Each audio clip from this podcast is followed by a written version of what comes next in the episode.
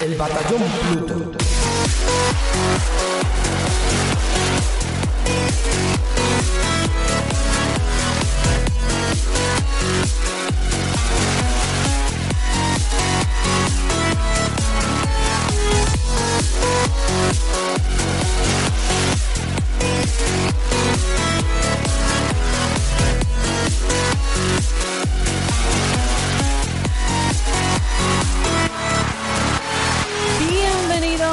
Queridos amigos, queridas amigas, una semana más al Batallón Pluto, el programa sobre videojuegos más escuchado en Alexandria y el favorito de los bichos Buri.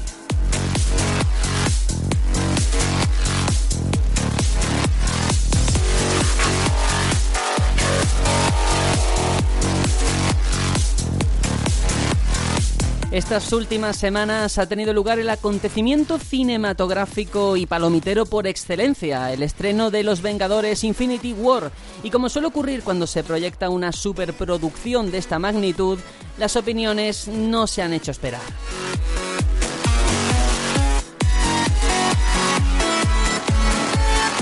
Es imposible no entrar en redes sociales y encontrarse un meme que, aunque quien no haya visto la película puede que no lo considere perjudicial, muchos han tildado de un grave spoiler que te arruina la experiencia de la cinta y tampoco ha ayudado que Twitter se haya hecho eco de la broma y la ponga en portada. Pero bueno, eso es otra historia.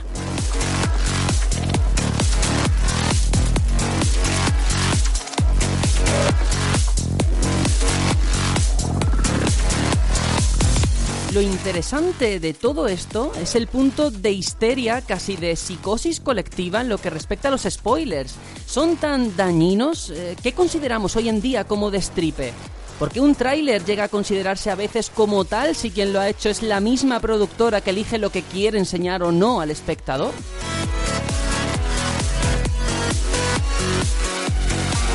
En fin, todo esto, aunque ahora se enmarque dentro de la polémica de los Vengadores, también ocurre a menudo en los videojuegos. Eh, quizás tenemos la piel demasiado fina y si una sola escena ya te destroza la película o el juego es que a lo mejor no era tan buena. O quizás sí, yo estoy equivocado, no lo sé, Dios me libre, no lo sé.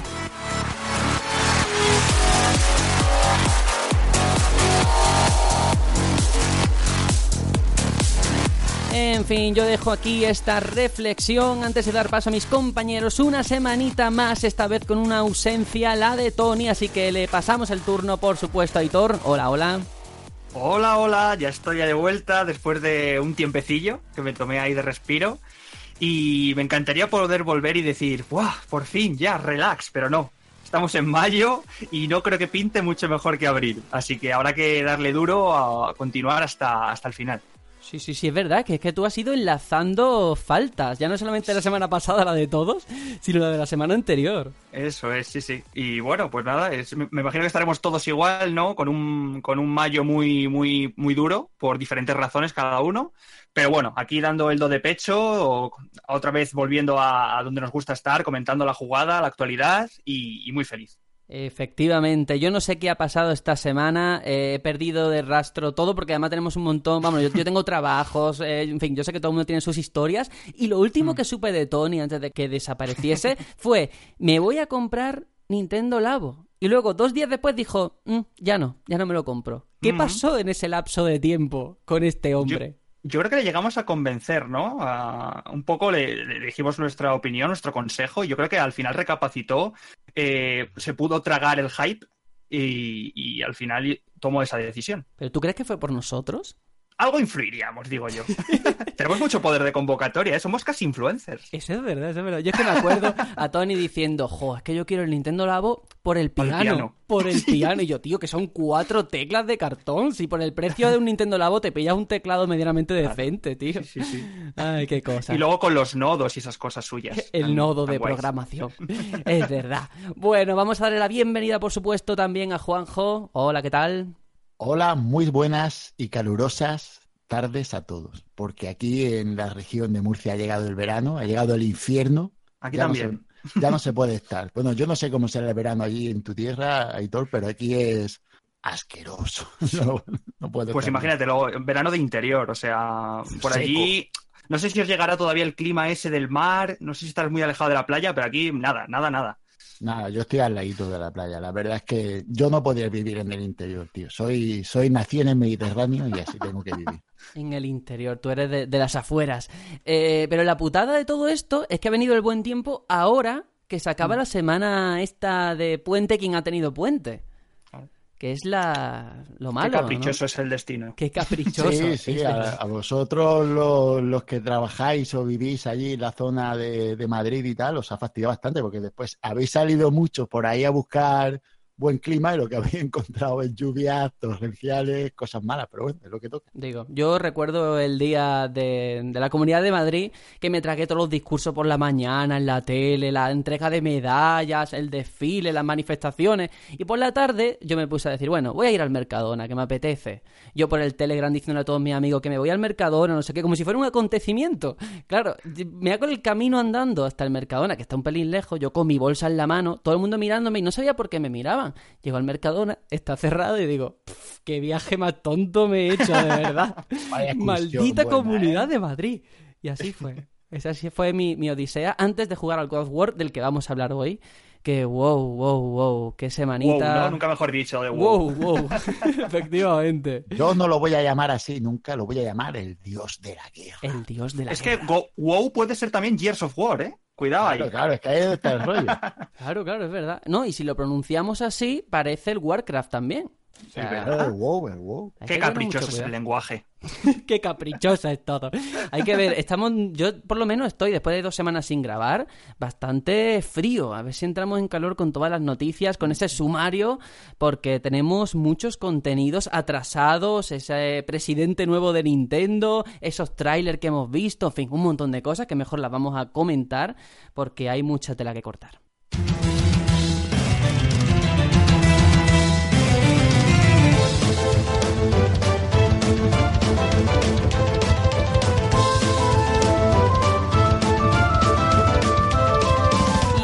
Tras el descanso de la semana pasada toca volver a ponernos las pilas porque la actualidad una vez más es la que manda. Ya conocemos cuáles han sido los juegos más vendidos en abril donde cierto dios de la guerra, como dice Juanjo, ha acaparado toda la atención. Y aunque no pudimos comentarlo en su momento, no queremos dejar pasar asuntos tan importantes como el nombramiento del nuevo presidente de Nintendo o el tráiler de Red Dead Redemption 2 con el que Rockstar ha puesto toda la carne en el asador.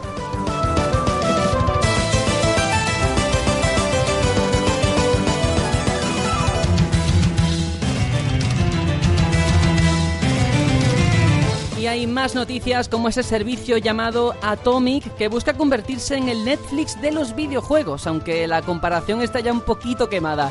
Y quien temiese por el futuro de Deus Ex, que no se preocupe porque Square Enix despeja dudas sobre su continuidad. Y por supuesto que hasta el final porque traemos un debate sobre el consumo compulsivo en el sector de los videojuegos y nuestras impresiones sobre God of War, que no es poco. Todo esto y mucho más aquí como siempre en el Batallón Pluto. Comenzamos.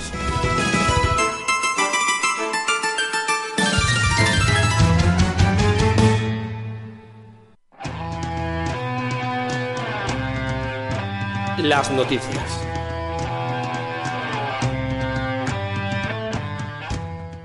Y bueno, yo sé que mayo, mayo es por razones evidentes el, el, mes de las comuniones. Juanjo, yo sé que tú eso lo sabes estupendamente bien, pero abril, que hemos dejado ya atrás, ya tenemos la lista de los juegos más vendidos, paso a comentarla, no sé si habrá sorpresas, yo creo que no, pero sí que es interesante porque el primer puesto, el puesto de oro es para God of War, seguido en segundo lugar de Far Cry 5, en tercero Assassin's Creed Origins, cuarto FIFA 18, Mario Kart 8 Deluxe, Super Mario Odyssey, Splatoon 2, GTA 5, Mario Rabbids y cierra la tabla el top 10 Rocket League edición coleccionista. Bueno, yo creo que cada vez que hay un lanzamiento así tan potente por parte de Sony, aquí en España por lo menos, pues arrasa con todo como es natural. Sí, eh, hombre, hay cosillas que comentar. A mí me parecen, hay, hay varias curiosidades. Eh, ese Mario Rabbits que aparece ahí, yo creo que eh, por la bajada de precio ¿no? que ha tenido, eh, sitúa ahí junto mm. con, con, los Mario Deluxe, o sea, Mario, Mario Kart 8 Deluxe y Mario Odyssey, que se han quedado ahí. Bueno, y Splatoon 2, ¿no? que repite ya por segundo mes, creo ya, en, esta lista. Y efectivamente, los que nunca bajan, ese FIFA y ese, y ese Grand Theft Auto, aunque Call of Duty no está. Eso me sorprende. Es verdad. Sí, buena observación, ¿eh? Y todo esto hablamos de antes, ya digo, del mes de las comuniones, que yo infravaloraba mucho el lanzar juegos en mayo. Eh, he pecado, pues, de no ser padre, de no estar al día con estas cosas. Y es verdad que yo creo, vamos, creo no, ya se ha demostrado que Nintendo Labo va a arrasar cuando tengamos los datos de mayo, ¿eh? No, y, y no solo por, por ser mayo, sino realmente es porque es un producto muy atractivo para padres mm, gamers, o jugones, como queramos decirlo, porque cuando tú tienes una criaturita, tienes tu hijo y tú quieres enseñarle lo que te gusta desde un punto de vista común, claro, no le vas a poner Far Cry, ¿no? Que a lo mejor lo que te gusta. porque- y después, a lo mejor no está todavía ducho para jugar a un juego a Mario Odyssey o alguna cosa que tú quisieras, o yo qué sé, un juego de Rayman Legends, lo que sea. Sin embargo, ese punto en común puede ser jugar a algo más manual y eso es lo que te ofrece al fin y al cabo Labo. Sí, pero claro. que, que es verdad que mayo, o sea, con las comuniones, tú piensas, Claro, claro. a- al, al hijo de la vecina, ¿qué le puedo regalar? O de- del amigo de mi hija, ¿qué le regalo? Es una edad que viene muy bien, ¿verdad? Claro, y si conoce al padre y resulta que es como yo, dice así Claro. dos por uno. Blanco Si y botella, fíjate. ¿Vosotros creéis que en mayo veremos aquí en el top 10 Labo? El juego que viene con Labo, quiero decir, porque no creo que los, Sí, el cartón sí, sí, sí, sí. no lo meterán aquí. Bueno, es- no sé lo que harán, pero sí, eso pues sin duda. Eh, la cosa es cuáles de esta lista que tenemos de este mes van a seguir el mes que viene. Porque yo no quiero hacer sangre de este asunto, pero Juanjo yo me acuerdo que decía, uy, Nino Kuni no está mal, está en el top 10. ¿Dónde está Nino Kuni ahora? ¿Dónde No está Nino el- Kuni? No está Nino Kuni porque no, no, no puede estar. Joder, parece el meme ese de que yo lo vea. La contaminación, ¿dónde está? No, eh, yo recuerdo que estaba en el top 10 de Play 4. No estaba ni en el top 10 en general, es verdad. Mm. Y Nino Kuni pues no ha entrado una pena porque, bueno, por algún motivo será. A lo mejor es que, por desgracia, el RPG Es el clásico de corte japonés yo creo que, que no está en su mejor momento, por lo que sea, y, y ahora mismo pues no pita aquí en España sobre todo. A mí me llama la atención que Assassin's Creed esté ahí el número 3. Seguro que habrá tenido que haber alguna bajada de precio porque Mm. no lo recuerdo tan, tan alto, de- excepto su mes de salida y tal. Claro. Y yo creo que Splatoon 2 le pasa un poco lo mismo con esta actualización, ¿no? Eh, también la expansión que va a haber dentro de muy poco. Yo creo que igual ha, aumentado las ventas por, por eso. Pero ahí tienes dos casos de juegos de Switch, eh, ambos centrados en el online y muy diferentes en estrategia. Splatoon, que si sigue ahí, todo el mundo lo achacamos efectivamente a las actualizaciones semanales prácticamente que hay. Luego Mario Kart 8 Deluxe, que no necesita ni actualizaciones. No. Y está en el top 5.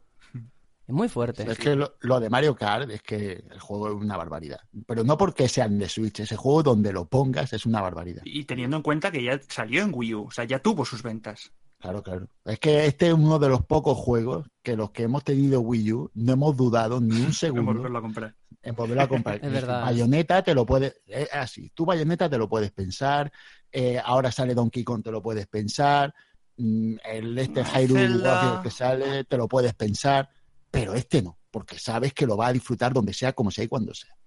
Totalmente. Yo creo que además e- es el rey de las fiestas. Cada vez que viene alguien, lo más fácil es ponerle un Mario Kart, porque además todo el mundo sabe jugar. Al menos de forma básica, ¿no? Y siempre Claro, claro. va bien. Mm. Y cuando viene un colega tuyo que tiene una Switch, ya es el despelote. Ya cuando jugáis los dos, cada uno con la suya y jugáis interconectado a la partida, ya eso ya es. Lo he probado y es mm, una alegría. Eso ya.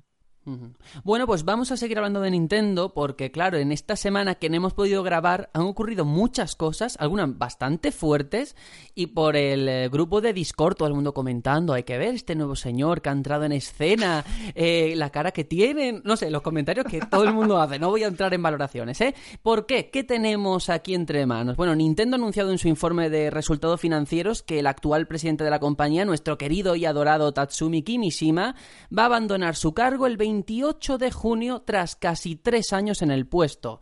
¿Quién va a relevarlo en el cargo? Pues Shuntaro Furukawa. Quedaros con el apellido, que será más fácil que el nombre, y lo vamos a decir ya muchas veces a partir de hoy. Furukawa.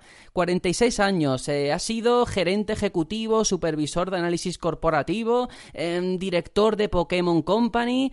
En fin, una persona muy centrada en todo lo que tiene que ver con el marketing, con las ventas, que va a ser quien se encargue ahora de la presidencia en Nintendo. Eh, yo solamente os digo una cosa, es alguien joven, 46 años, Iwata cuando entró tenía 42, tiene experiencia en marketing, como digo, quiere fomentar el sector de móviles, ya lo ha dicho, ha estado detrás del desarrollo de Switch y además habla, ojo muy importante, para ser un japonés, con total fluidez el, inglés. De hecho, él trabajaba en Alemania durante mucho tiempo y yo creo que eso también se va a traducir en una mejor comunicación con los inversores y sobre todo con el público. No digo en salir en Nintendo Direct, pero por lo menos la cara visible sabe comunicarse y entender al consumidor, o eso parece. Mm. Al, menos al, a las compañías externas de Japón, ¿no? Porque siempre han sido muy, muy opacos, muy en lo suyo, y quizá con estos nuevos diligentes pues puedan estrechar manos con, con third parties o, bueno, ayudas que puedan venirle bien a, Nintendo, ¿no? Yo la verdad es que esta noticia no me la esperaba, porque pensaba que Kimishima ya era un presidente, por así decirlo, hasta que, bueno, hasta que él quisiera, ¿no? Y, y, por lo visto, por lo que he podido leer, era también un, reemplazo. O sea, estos años han sido también eh, como cuando en, el fallecimiento de Iwata se quedaron al cargo Miyamoto y, otra persona que era, temporal. Claro. Entonces me ha sorprendido. Me da un poco de pena porque yo con, con, el anterior presidente, pues yo ahí con la coña esto de, de, la Yakuza y todo eso, pues pero estaba guay, ¿no? Pero lo veía como más Nintendo, una Nintendo mucho más centrada, muy vuelta a sus orígenes. Veremos qué tal, qué tal este cambio. Yo, yo más que centrada, yo me pareció una, una gestión eficaz. Yo creo que este hombre, Kimishima Sama, eh, era un maestro del tema. Él supo muy fácil ver lo que había. Y es mi impresión, ¿eh? que yo de esto sé lo mismo que los demás. Pero yo creo que él vio que todo iba bien y no quiso cambiar ni una coma, que estaba bien el plan planteado y no le dio muchas más vueltas que dejar la cosa fluir bien y ir al dinero o vamos a ir a sacar dinero y se acabó esto de ser la compañía modernista o que queremos... Nada, nada, nada. El proyecto vaya para adelante, a sacar dinero a la franquicia y... fue, alguien práctico. Es que de verdad, a ver, yo entiendo que es bueno tener eh, alguien que dé de imagen de empresa, tal, pero lo importante, si eres el presidente de una compañía donde hay inversores, donde hay un dinero en juego y al final tu imagen como marca es ser buen empresario. Y Kimishima eh, da la sensación, pues eso, de que era un tiburón económico muy bueno y que lo que hizo lo hizo muy bien. Y yo creo que es, eso es innegable, porque Iwata, la herencia que dejó, en algunas cosas está bien, pero en otras, a nivel de números y cifras, eran desoladoras. O sea, el capítulo mm. negro que fue Wii U, no lo puede negar nadie.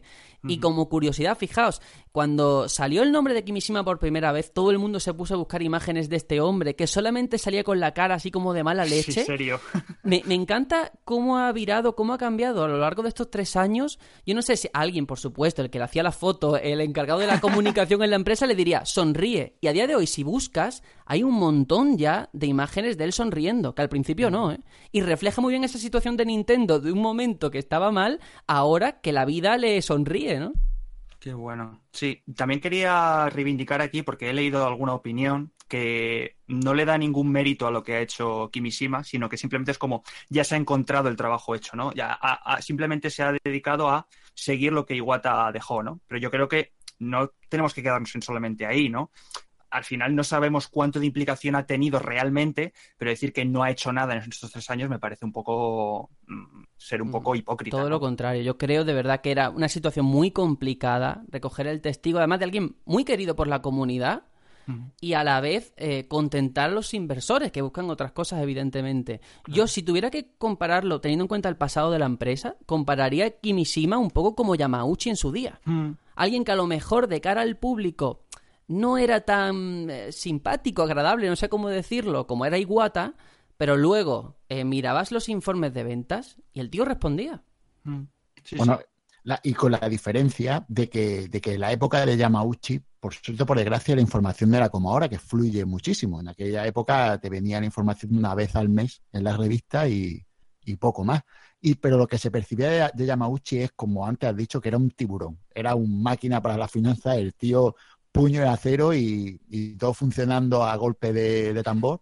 Y, este hombre daba esa impresión, pero yo creo que, que Kimishima ha, sabido tener mano izquierda, porque parece que no, pero tú dices, no, iba todo sobre rodado. Cuidado, toda esta política de ahora de que los juegos, los nindies, que le llaman, ¿no? Los, los indies de Nintendo, mm. que ahora prefieren salir en la Switch antes que incluso en PC, porque tienen más visibilidad, mejores ventas, tal. Todo eso es a base de mucho trabajo, de mucho hablar, de atraer a la gente a tu, a tu tienda virtual, todo eso ha sido una labor de, empresa capitaneada por él, efectivamente. Sí, Algo, algo de, de, culpa, en el buen sentido, también tendría Iwata, que dejaría alguna cosa. Él ya sabía lo que iba a ser Switch, ¿no? Antes de su presentación. Pero claro, todo eso ha tenido que ser continuado por este hombre. Hombre, sin duda. Eh, mm. sobre Yamauchi, que me acabo de acordar, llegó a ser la persona más rica de Japón, ¿eh? En 2007, 2008. Que eso, cuidado, ¿eh? Porque ya sabéis que el tío además tenía equipos de béisbol, tenía un montón de historia, de negocios, que no solamente se dedicaba a esto. Y yo me acuerdo cuando, eh, pues eso, el fallecimiento de Iwata, se supo el nombre de Kimishima eh, bastante tiempo después, y todo el mundo se preguntaba, ¿seguirá viendo Nintendo Direct? ¿Van a cambiar radicalmente el formato? Y yo creo que han encontrado el equilibrio en esa balanza entre la tradición, el contacto con el público y seguir siendo Nintendo. Que yo, por ejemplo, he podido criticar, y eso está grabado, no voy ahora a, cambiar lo que he dicho, Nintendo Labo cuando se anunció, pero es que luego funciona bien en ventas. Entonces me tengo que callar la boca. O Switch, esa presentación que todo el mundo dijimos barbaridades, porque es que era lo que vimos, pero es que luego eh, te sacan juegos, luego ves la consola y es una maravilla cuando la tienes en tu mano y te tienes que callar la boca. Y es así. Mm, desde luego, sí, sí. Y también no se nos puede pasar que en este cambio de jerarquías también se nos ha ido Shibata en, Europa. Sí, cierto. Bueno, tampoco sabemos quién va a entrar en Valiente. su puesto.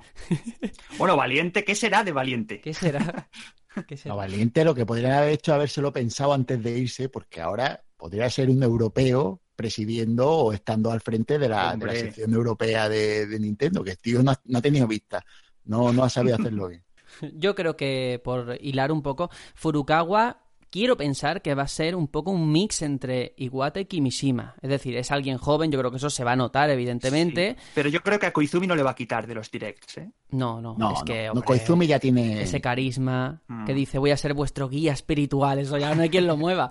Pero sí que, oye, el haber estado detrás de Pokémon Company como director, el haber estado detrás de todo lo que tiene que ver con el marketing, las ventas, el conocer a tu público, el querer fomentar la sección de móviles, que eso no nos olvidemos, ¿eh? De hecho, ahora está el juego ese, no sé cómo se llama, Dragalia o no, me acuerdo del nombre. Eh, o sea, que realmente no se van a conformar con lo que hay, sino que quieren seguir expandiéndose. Que eso está bien tener ambición como empresa. Sí, claro, y, este hombre parece ser que en ese aspecto tiene, tiene ya un poco de conocimiento y, claro, pues eh, es la, elección que, tienen por diversificar, porque no olvidemos lo que siempre decimos, Nintendo es una empresa meramente de videojuegos y, y necesita, igual que Labo, que acabamos de hablar, es una manera de diversificar productos, pues los móviles es otra y tienen que buscar salida. De hecho, leí eh, cuando salió esta noticia que había sido elegido en un 97% en la votación. O sea, la Junta, casi al unísono, quiso a este tipo. A ver, quién era, a ver quién era el 3 o 4% que dijo que no, ¿eh? Lo habrán echado ya de la compañía.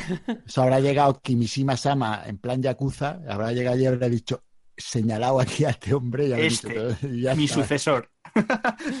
Es como en, el, como en el PP, que hay unas elecciones preciosas, ¿no? El siguiente que sale siempre el que dice el de antes y se acabó. Sí, sí, sí, así. Ay, Dios mío. Bueno, ya veremos qué ocurre en el E3, sin duda. ya espero que, que veamos los primeros pasos. Y que por ahora, desde luego, tiene nuestro yes incondicional. Ya veremos si luego pues mete la pata o no. Esperemos que no, que a todo el mundo le vaya bien, a todas las compañías. Pero vamos a pasar ahora a otro evento, a otro nivel, a otra escala, pero que ha tenido lugar esta semana por parte de Rockstar, ese tráiler de Red Dead Redemption 2, que voy a empezar por lo obvio. ¿Lo habéis visto? Yo sí. Sí, pero bueno, Luego, entramos. Uh, me, encanta ese pero, porque ese pero es lo que más he escuchado yo en todos lados. Es como, está bien, es Rockstar, es Red Dead Redemption, mm, pero... Pero es muy particular lo mío, ¿eh? Ajá, vale. No, yo lo que veo es que la sorpresa quizás se ha perdido, mm, no sé. A mí personalmente no me ha despertado tanto interés como el primer anuncio el primer vídeo que vimos. No sé si es que han, enseñado demasiado, si todo lo contrario, si lo que han enseñado no me interesa, no lo sé. ¿eh? es que no te han enseñado de juego nada. Te han enseñado cinemática y claro, pues ahora sabes de qué va la historia un poco, te han dejado claro el personaje o la trama de qué va, pero tú no has visto el juego. Entonces estás como diciendo, vale, muy bien, ¿ahora qué? Yo tengo dos primos que están, vamos, hipeados, ¿no? Eh, la palabra se queda corta con este juego, están deseando jugarlo. Pero claro, porque ellos han jugado a la primera parte. Yo en mi caso no pude disfrutar del Red Dead Redemption original. Entonces, cuando veo este tráiler o los anteriores que sacaron, no conozco a los personajes. Entonces, mm, claro, no sé de qué va la, movida, no sé la- la- la- el lore, por así decirlo, no, no lo conozco. Entonces no, no soy el típico de, ah, mira, ha salido no sé quién, no ha salido. Entonces me queda todo un poco como lejano, ¿no? Como en el lejano oeste. como en el lejano oeste, sí. que seguro que va a ser un juegazo. De hecho, gráficamente, para se- seguro que es un pedazo de mundo abierto enorme, se ve bastante bien. Eh, pero claro, mm, no sé cómo me lo van a tener que vender. Supongo que tendré que ver algo más de, de gameplay puro. Eh, en lo que es referencias y tal, por ahí no me van a poder pillar. Mm, a menos que ya es demasiado tarde, ¿no? Para hacer una remasterización del primero o llevarlo a esta generación. No sé cómo voy a poder empaparme de ese lore. Porque además han estado jugando mucho con eso, con el despiste, con el póster primero que vimos, los perfiles. La gente decía, este es Joe Marston, no sé qué. Claro, Claro. si no estás involucrado. ¿Quién es Joe. Marston? Claro. Para, para mí no es nadie. Y a mí lo que ha dicho Juanjo, fíjate, lo que yo no sabía expresar con palabras lo ha dicho él. A mí me ha pasado como con Shadow of the Tomb Raider, que también hemos visto esta semana vídeo. Era otra cinemática, muy bonita, muy preciosa, igual que con este juego. Pero claro, me falta lo- que yo creo que es interesante al final de los juegos de Rockstar, el perderte en su mundo, el, el- el vivir la experiencia en sí, ¿no? La ambientación. No sé, eh, yo tengo por aquí, eso sí, la sinopsis oficial, la voy a leer, lo poquito que se sabe de, bueno, poquito o mucho, porque a estas alturas ya del juego, que dice, América, 1899, el ocaso del salvaje oeste ha llegado, a, eh, ha llegado, ha comenzado y las fuerzas de la ley dan caza a las últimas bandas de forajidos. Los que no se rinden o sucumben son asesinados. Tras un desastroso atraco fallido en la ciudad de Blackwater, Arthur Morgan y la banda de Van der Linde, claro, Aitor tú no sabes quién es esta gente, entonces ya empezamos mal. Se ven obligados a huir. Con agentes federales y los mejores cazarrecompensas de la nación pisándole los talones, la banda deberá atracar, robar y luchar para sobrevivir en su camino por el escabroso territorio del corazón de América. Mientras las, divis- las divisiones internas aumentan y amenazan con separarlos a todos, Arthur deberá elegir entre sus propios ideales y la lealtad a la banda que lo vio crecer. Wow, queda como muy bonito, muy herencia del primero. Y claro, eh, ahí está el tema. No sé, yo... Yo no dudo de los que eh, hayan jugado al primero, el 2 lo estarán esperando con, con ganísimas. De hecho, se postula como uno de los juegos del año seguro. O sea, ya antes de verlo, hay juegos que antes de que ya salgan, ya sabemos que por, ya solamente por nombre, digo, este puede, puede ser uno de los candidatos, ¿no? De, a, a GOTY. Pero claro, en lo personal yo me quedo ahí un poco entre la espada y la pared de decir, bueno, pues vale, a lo mejor con una demo, si sacan alguna, porque claro, gastarme 70 euros así de salida sin yo probar de qué va el tema, eh, con la única referencia que tengo, que es GTA 3, GTA 4, GTA 5, mm, no sé.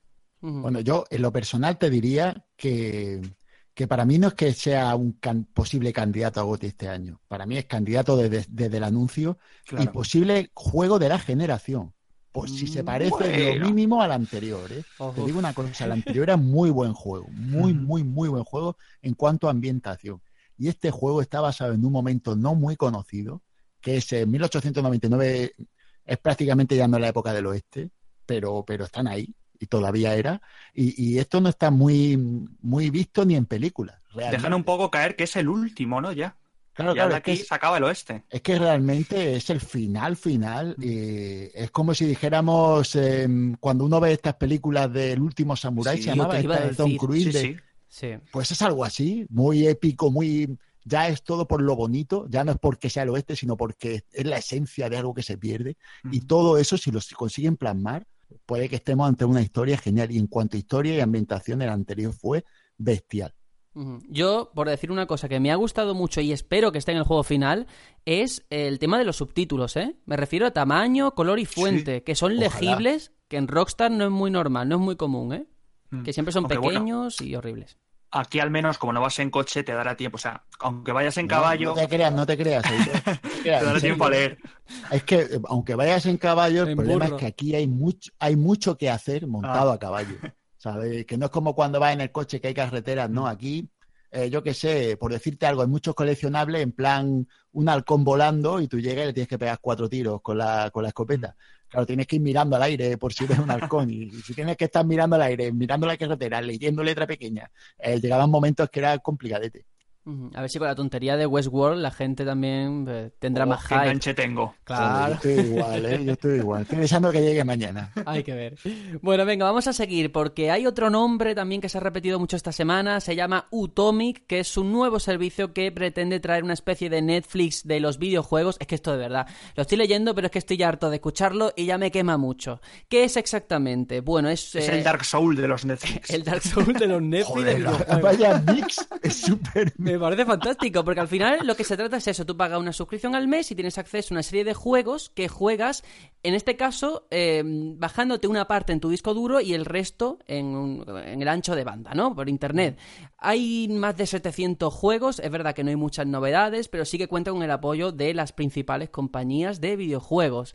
Yo, honestamente, no sé por qué ha despertado tanto interés. Cuando hay otros servicios iguales, por ejemplo, Gloat, que ya existe, OnLive ya lo comenté en su día, PlayStation Now, por supuesto, Origin Access también, el de Xbox Game Pass también. No sé cuál es el interés de este.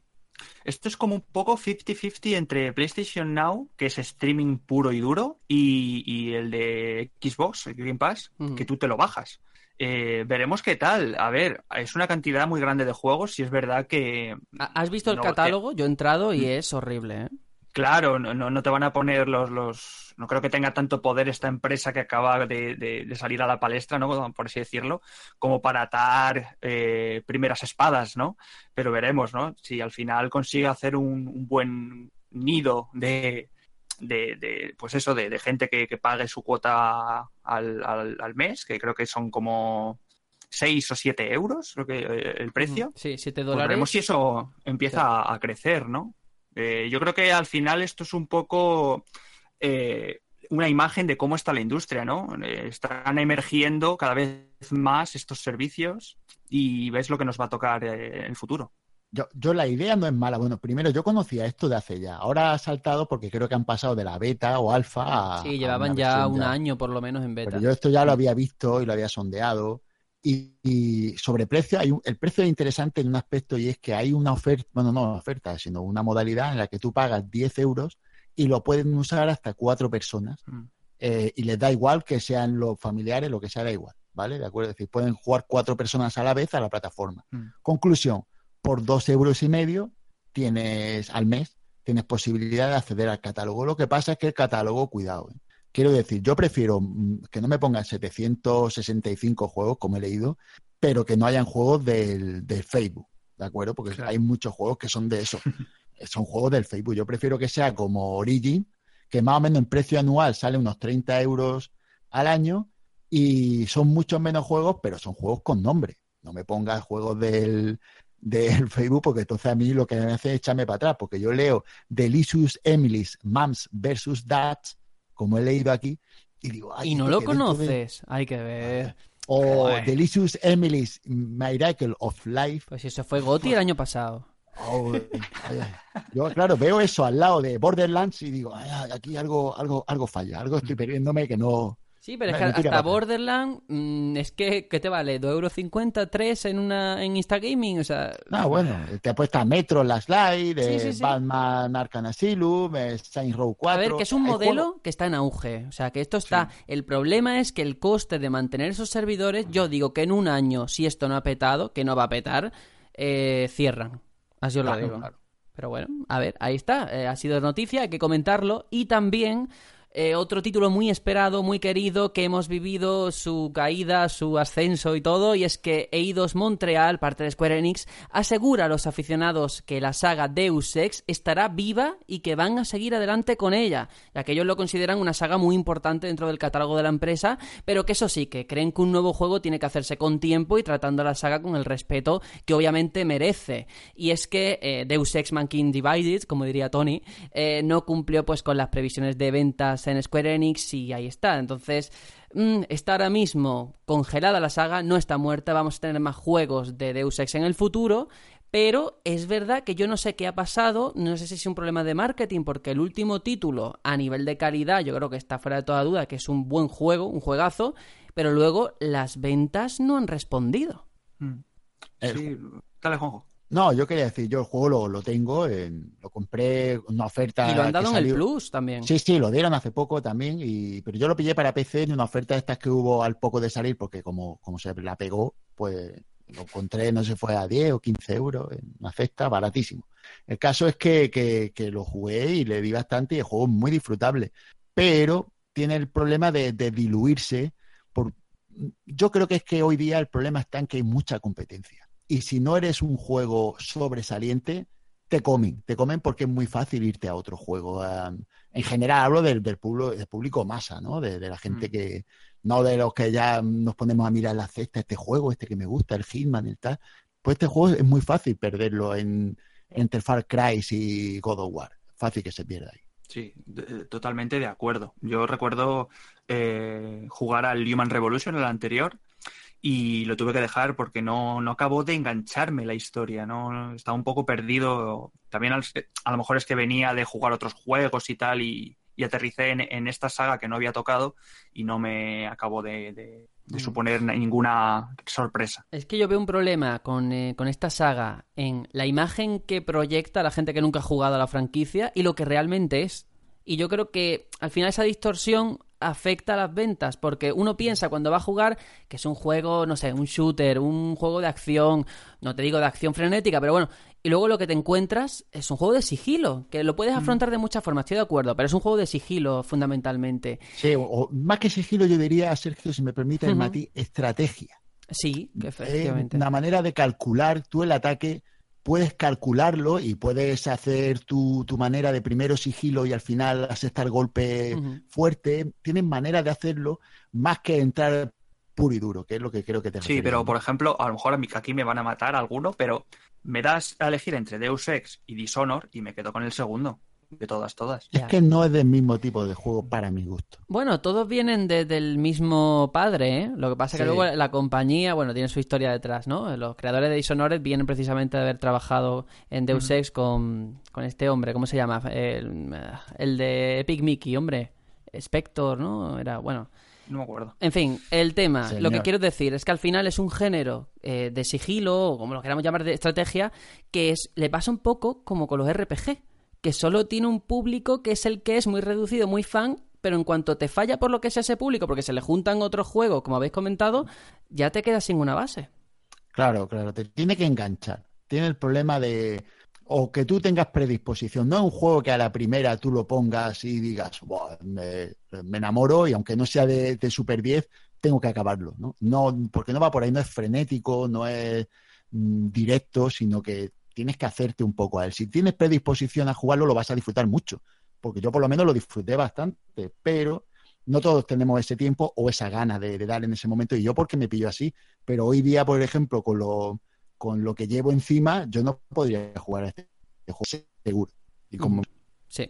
Bueno, estamos teniendo problemas técnicos, se corta un poquito, pero bueno, eh, son los medios técnicos que hay hoy y es lo que toca. Decir que ya me acordado del nombre, Warren Spector, por favor, figura clave de la industria, que me acordaba más que de la- del apellido Spector y no del nombre, Warren, Warren Spector. Vamos con la última noticia, porque hemos hablado de una saga que no ha funcionado bien últimamente, que está ahora congelada, y un juego ahora, el que toca, el título del que no tenemos que hablar, que ha resucitado, porque For Honor va a estar presente en L3 en la conferencia de Ubisoft, está programado, no sabemos de qué forma, pero así lo han confirmado los responsables en una transmisión de hace poco en Twitch. ¿Qué se trata? ¿Qué hay en juego? No se sabe. Entendemos, obviamente, que una nueva expansión, una temporada eh, que llegará en camino. Y parece que la idea que tiene Ubisoft con For Honor es que siga los pasos de Rainbow Six en cuanto a, a pensar en el juego como un servicio y que la actividad que se genera sea siempre constante. Eh, no sé si al final alguno de vosotros se lo acabó pillando o qué pasó. yo lo, yo lo jugué en un fin de semana que dieron, que lo dieron gratuito en Steam, hace ya unos meses. Yo me quedé en la beta. Mm, y al principio, pues el sistema de combate parecía interesante, al- por lo menos probarlo, pero luego se me hizo un poco repetitivo y acabé, bueno, no, no, no lo compré. Pero es interesante porque cuando hablamos aquí de Cliff Lefinski, eh, Lawbreakers, ahora con el nuevo juego que tiene, el Battle Royale, que parece que un juego está condenado al ostracismo si desde el primer momento fracasa. Y es interesante también que comentarlo, igual cuando un juego no funciona, cuando ocurre lo contrario. For Honor, que nadie jugaba, es verdad que hace relativamente poco sacaron la nueva temporada y pegó un repunte de jugadores que, oye, me alegro. Sí, hombre, también influye la compañía, ¿no? Yo creo que Ubisoft tiene recursos como para Sí. levantar. O sea, Cliff Lesinski, el pobre, no creo que tenga los mismos recursos de Ubisoft para levantar una, uno de sus juegos, ¿no? No, ya, no, ya no levantar, yo diría aguantar. De aguant- Aguantar, sí, Aguantar ahí y decir, bueno, pues lo, me aguanto aunque no valga y... Pierdo y- dinero un par de meses, pero confiando, ¿no? De que lo puedo recuperar. Yo creo que estuvo más de un par de meses perdiendo dinero con este juego, porque yo no sé si ahora seguirá igual, pero yo cuando lo jugué, yo creo que tenía un problema grave de gameplay, aparte de lo que tú has dicho de la re- puede que resultara un poco repetitivo. A mí no me pasó eso en, en exceso. Lo que sí me pasó fue que sufrí mucho bullying. Y no es tontería. En, en el juego Sí. había muchos combates a tres, a tres bandas, ¿no? A- como a tres personas, Mm, y al final siempre acababan mm, aliándose. dos contra uno. Mm. Eso me recuerda al ARMS, por cierto. Sí, sí, sí, sí, sí. Y era una cosa así, ¿no? Y había mucho bullying. Y entonces era bastante frustrante, ¿no? Que, que, que yo decía, coño, es que siempre se ponen de acuerdo los otros dos contra mí. O es que soy muy bueno o es que soy muy malo, decía yo. Y me quieren quitar rápido de en medio. Y era bastante agobiante en ese aspecto. Por eso no, no me gustó. Y siguiendo lo que dice Aitor, que lleva toda la razón, es que Ubisoft tiene ese pilar, eh, ese faro que ilumina todo, que es Rainbow Six Siege, Sí. que es el ejemplo de cómo hacer un juego duradero en el tiempo. También es que eh, Rainbow Six Siege se ha enfocado, se ha enmarcado muy bien en, en los eSports. A For Honor yo no lo veo tanto entrando en ese mundillo. No, no, no. Ese es el problema, son no- no géneros es- distintos. No creo que sea su, su objetivo. Yo creo que su objetivo es hacer comunidad fuerte, aguantando, jugando ahí. Más que nada porque lo bajaron mucho de precio. Y eso yo creo que ayudó bastante. Y después los servidores, que fue la primera crítica, que, que era, primero no eran bien servidores, sino que era P2P las conexiones. Sí, Eso, no eran claro, dedicados. Mm. Claro, eso no puede ser. Y ahora servidores dedicados, la cosa cambia bastante. Mm. Bueno, ya veremos este 3. Vamos a tener muchas Quedan sorpresas. cinco ¿eh? semanas. Cinco semanas, madre mía. Yo no sé qué vamos a hacer con nuestra vida en cinco Dios semanas, mío. de verdad. Yo tengo verdaderos problemas para no hablar del tema en el Discord, ¿sabes? Porque no quiero decir nada y están siempre Sí, sí, sí. ahí la peña en el Discord hablando del asunto. Y yo no Tirándolo de quiero- la lengua, ¿no? Chiquillo, Claro, claro, pues yo no tú te tienes nada. que hacer tu tarjetita de bingo con tu porra, como todos los años, y ya está. Como ahí- Sergio todos los años. Claro, claro. La de. Rare dando pena ya no vale, ¿eh? No, y nunca hago línea, qué coraje. Ya no digo bingo, pero line- línea nunca. Siempre hay alguno que se me descoloca. En fin, vamos a dejarlo aquí. Vamos ahora con la opinión de mierda, con un debate calentito, interesante y que va a dar mucho juego.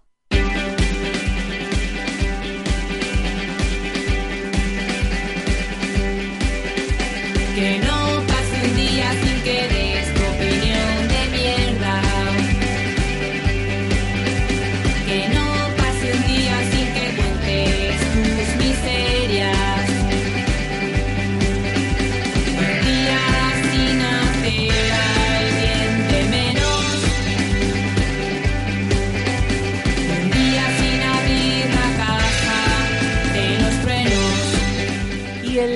esta semana es fruto de una reflexión que muchas veces nos hemos hecho cuando hemos mirado nuestra librería de Steam, cuando nos metemos en YouTube y vemos a personas que han convertido lo que es un hobby en otro hobby diferente, que es simplemente eh, arrasar cuando van a un comercio, a una tienda y ven juegos a un euro, sea el Hello Kitty o sea el que sea, solamente por tenerlo, por tener un sitio en la estantería, el poder ir al mes siguiente al Ikea y comprarse pues su nueva su nuevo cajón, su nueva estantería o lo que toque y llenar la casa de muebles con cajitas y ya está. El consumismo compulsivo en el sector de los videojuegos. Antes de nada, ¿esto eh, os ha pasado? Vamos a hacer aquí como si fuera cuando la gente habla de sus adicciones, de no, yo soy alcohólico, no sé qué. ¿Vosotros sois o habéis sido consumistas compulsivos en cuanto a videojuegos? Estoy ahora mismo en un diván. Sergio, eres mi psicólogo. Ojo, la de trauma que te voy a Pues, sacar. Tengo que reconocer que sí, y de hecho, eh, creo que lo estoy siendo en estas épocas, por ¿Qué así decirlo. dices? Sí, eh, de hecho, creo que a partir del momento en que Nintendo empezó con el tema de los amigos, algo ha cambiado en mi mente de decir, ostras, eh, que si no lo compro me lo quitan y ya no lo tengo. algo así, desde esa época de los amigos en el que había uno y, y tenías que cogerlo ya, reservarlo, eh, dando F5, ha entrado ahí algo en mi mente de decir, ostras, que, que me pierdo estas cosas. ¿Pero lo luego sacas del plástico o lo dejas dentro? No, no, hombre, lo saco, yo lo Ay, saco menos todo de mal, plástico, menos por supuesto. mal. No, no, sí. No, pero te quiero decir, hace Sí. eh, la semana pasada o así que fui a, a Game, eh, pues me pasé por la sección de, de- de segunda mano y me llevé unos cuantos juegos y ahí los tengo aún para Play 4. Aún no he metido el disco, o sea, los he despre- bueno, desprecintado, los de segunda mano no se desprecintan, pero eh, no he metido el disco para instalarlos en la Play. Los tengo ahí en la estantería, eh, Beyond eh, Dos Almas y Heavy Rain, el Kingdom Hearts, el Nier Automata, los tengo ahí cogiendo polvo y no sé cuándo los voy a jugar porque Pero, sé que los por, voy a jugar. ¿Pero por qué? ¿Porque estaban de oferta o porque tienes miedo de que no de que se acaben, de que no repongan, claro. Y yo creo que es algo que me viene, mm, se me viene clavando en la mente desde el momento amigo, del momento de, ostras, que me quedo sin el de Shulk, que me quedo y le quiero tener. No sé por qué lo quiero tener, porque Eso para te iba a decir, mi- mi porque luego, lo tienes y no le das uso a los amigos los Mm, juegos. O sea, si lo- tienes sin hombre. abrir, bueno, lo has comentado. Sí, sí, bueno, en algún momento los voy a jugar, yo no soy Sí. de esto de...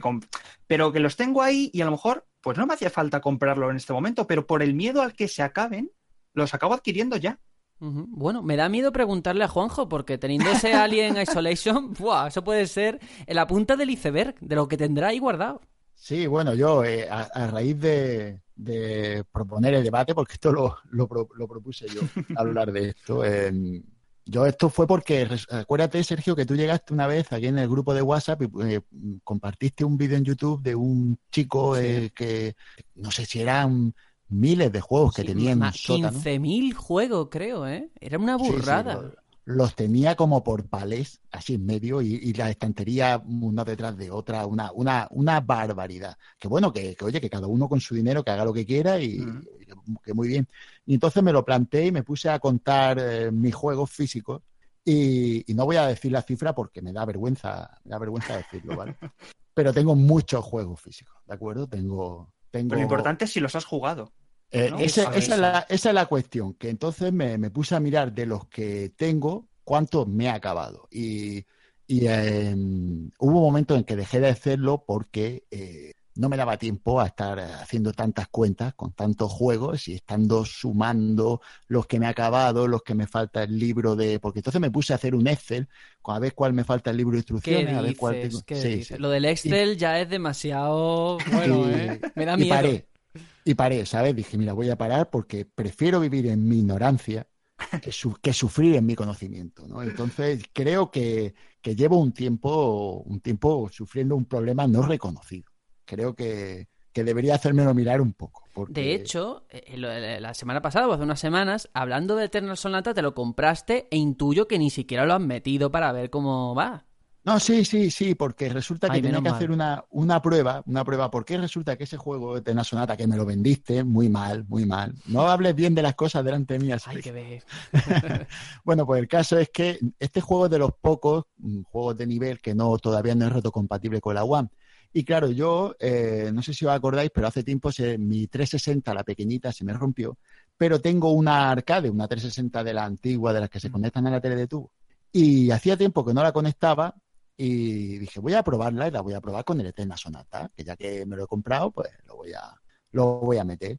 Y, y sí, sí, sí, lo he probado y sí lo he puesto y, y funciona, ¿vale? Quiero decir que Vale, vale, por lo menos lo has comprobado, vale. No, a ver, yo sí. creo que, que aquí en todo este debate hay que distinguir dos cosas. Una es que uno lleve, o sea, uno somos fruto de nuestra vida, de un montón de años en los que vamos acumulando cosas.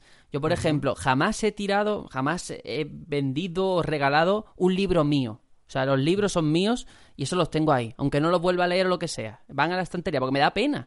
Y, y claro, con los juegos y todo esto pasa lo mismo. Eso es una cosa. Otra cosa es ya comprar por, por el ansia. Es que lo del canal de YouTube de este señor, que de verdad que no lo estamos criticando, pero sí que me, me choca, me llama la atención porque es un hábito que yo no había visto en mi vida, es que 15.000 juegos, que ya no solamente que tenga una habitación dedicada a ello, porque claro, ¿dónde metes tantas cosas? Claro. sino que tenía, ya no como Juanjo, un Excel, que ya de por sí me parece un poquito rebuscado, sino que él iba subiendo todos, todos los días, ¿eh? Un, cana un vídeo a su canal de YouTube diciendo, hoy me he comprado dos DVD de la mariquita no sé qué, Eh, mañana me he comprado uno de Peppa Pig, así, todo lo que iba encontrando, da igual de lo que fuese, lo compraba. Y luego decía, yo tengo 5, un 5% de juegos de, Ninten- de Nintendo, un 38,7% de Sega, y así lo iba desmenuzando. Eran cifras, sim- simples cifras. Y a mí eso me da una pena porque es un trabajo de una persona, esa, esa obra cultural, artística, como lo queramos llamar, convertido en números. Y al final el valor sentimental, porque muchas veces a lo mejor esto pasaba antes, tú no tenías mucho dinero, jugabas un juego y te tirabas la vida con ese mismo juego, pero el valor que tú le dabas a ese juego era increíble. El que ahora todos los días te compres 30 me parece alucinante, vamos, a mí me, me aterra un poco. Yo, yo creo que en este caso, mm, esta persona ha trascendido su afición de los videojuegos por la afición del coleccionismo. Sí. Y, y ha pasado Sí, a pero, otro pero nivel. ¿qué colecciones? Porque tampoco tenía una finalidad. Es que da, da igual lo que fuese, Blu-ray, juegos de no sé qué. O sea, ni siquiera estaba definido ese coleccionismo. No es, Sí, voy a sí, pillarme todo lo de Front Software. Y te pillas todo lo de Front Software, ¿sabes? No, si te doy la razón, pero yo creo que ya es coleccionar por coleccionar lo que pilla, igual que hay gente que colecciona sellos, que para algunos será súper estimulante y para otros pues no tendrá, serán papeles, yo qué sé. Eh, pues este hombre le ha dado por coleccion- coleccionar eh, objetos digitales de, de vídeo y videojuegos. Y bueno, el problema es cuando eso te supera, cuando eso te supone un problema económico o personal, si hace que sea compulsivo, si no puedes controlar el tener que comprar algo que no tengas. Ahí es donde creo que empieza el problema. Claro. A ver, yo es que reconozco que, que en todo esto soy bastante rata. Entonces no, no me suelo dejar el dinero en casi nada. Me lo También, pienso Sergio, todo mucho. Te digo una cosa, todo empieza cuando uno empieza a tener cierta independencia económica. Claro. Tú ahora mismo estás en esa fase de estudio, trabajo, todavía tienes muchas cosas que hacer antes que dedicarte a, a ver qué haces con tu dinero. Pero cuando tengas tu casa, tu tiempo, tu dinero, tu y tú sí, quieras pero tener tu también juego, más responsabilidades. O sea, Juanjo, tú tienes una familia, una familia Claro, claro, claro, que, lógicamente el dinero que va de un lado no va hacia otro. Claro, no, pero también puede... Sí que la cuestión está en que mm, eh, el, el tiempo es muy importante en todo esto. eh. Yo llevo guardando mis juegos desde que soy un chaval y yo ya soy un padre de familia con tiempo, ¿sabes? Entonces, no es cuestión de que yo todos los meses me compro muchos juegos. Es cuestión de que yo guardo mucho lo que tengo y, y entonces, pues, Lo cuidas. lo cuido. Eh, cada uno ahí, y después hay gente que no, hay gente que tiene cajas, yo he visto gente que tiene cajas de juegos debajo de la, de la cama, que eso me parece, yo lo tengo todo expuesto, ¿vale? Yo tengo todo lo que tengo, lo tengo, lo- el que venga a mi casa puede verlo, ¿sabes? Se asoma y yo no tengo nada guardado en cajón ni nada de eso, pero mucha gente lo tiene así porque no tiene dónde meter todo lo que tiene. Y eso yo creo que llega un momento en el que has trascendido el videojuego para empezar a coleccionar lo físico y hay peores, lo hay que lo hacen en digital. Eso ya Sí, me sí. parece que ya Yo es- eh, incluso he visto, pues esos debates de personas diciendo, "Buah, me preocupa pensar todos los juegos que tengo, eh, dónde los puedo conservar, ya no en una caja fuerte, no, no, sino incluso la temperatura, por si la temperatura que hay en mi casa a la larga puede cargarse los discos. Y yo, yo pensando, pero madre mía, qué locura, o sea, ¿dónde vives? ¿En el Ártico? Ojo. no lo sé. Ojo lo que has dicho, yo, yo he leído cosas, cosas Hmm. más eh, rebuscadas en foros sobre eh, aconsejarse entre ellos para asegurar sus juegos, porque llega un momento en el que tienes una colección de tal valor en el que si se te quema, pierde, rompe, roban, te han quitado un patrimonio y entonces lo aseguran. Yo es que como soy una persona mundana con, pues eso, que no llego a ese nivel, pero sí que eh, por, por cambiar un Pero es poquito... la no- esencia del materialismo en la que vivimos. ¿no? Claro, el final, fruto al final de- del capitalismo, cada uno con su dinero se compra lo que quiere, yo, yo ahí no voy a entrar, pero sí que es verdad que hay otros casos, y aquí ya voy a ir poniendo nombre y apellido, a ver si vosotros os ha pasado y me podéis decir algún juego, de, eh, pues eso, como decía Hitor al principio, títulos que tú dices, me lo voy a comprar ahora porque sé que en dos meses ya no se va a vender. A mí me ha pasado últimamente, y lo digo, con Yakuza 0 que estoy ahí, que si lo compro, si no lo compro, porque sé que se va a descatalogar en España y no lo voy a poder comprar. Entonces no sé Sí, si en vuestro caso hay algún título reciente o no tan reciente que lo hayáis Sí, comprado hay. por el miedo. Sí, a mí me ha pasado y, y además coincido contigo, no en el cero, pero en el Kiwami. Una edición, que esa es otra que hay que tener en cuenta, las ediciones coleccionistas o especiales o tal, que es que claro, esta mm, yo la vi y era la que venía con el estuche de mm, metálico, la el Steelbook. Y claro, ahí ese precio que estaba, no sé si eran 30 euros. Y, y de esto que dices, sí, hace mucho, yo jugué este juego en Play 2, pero me lo compré por un arrebato, por consumismo puro y duro, por tener esa edición.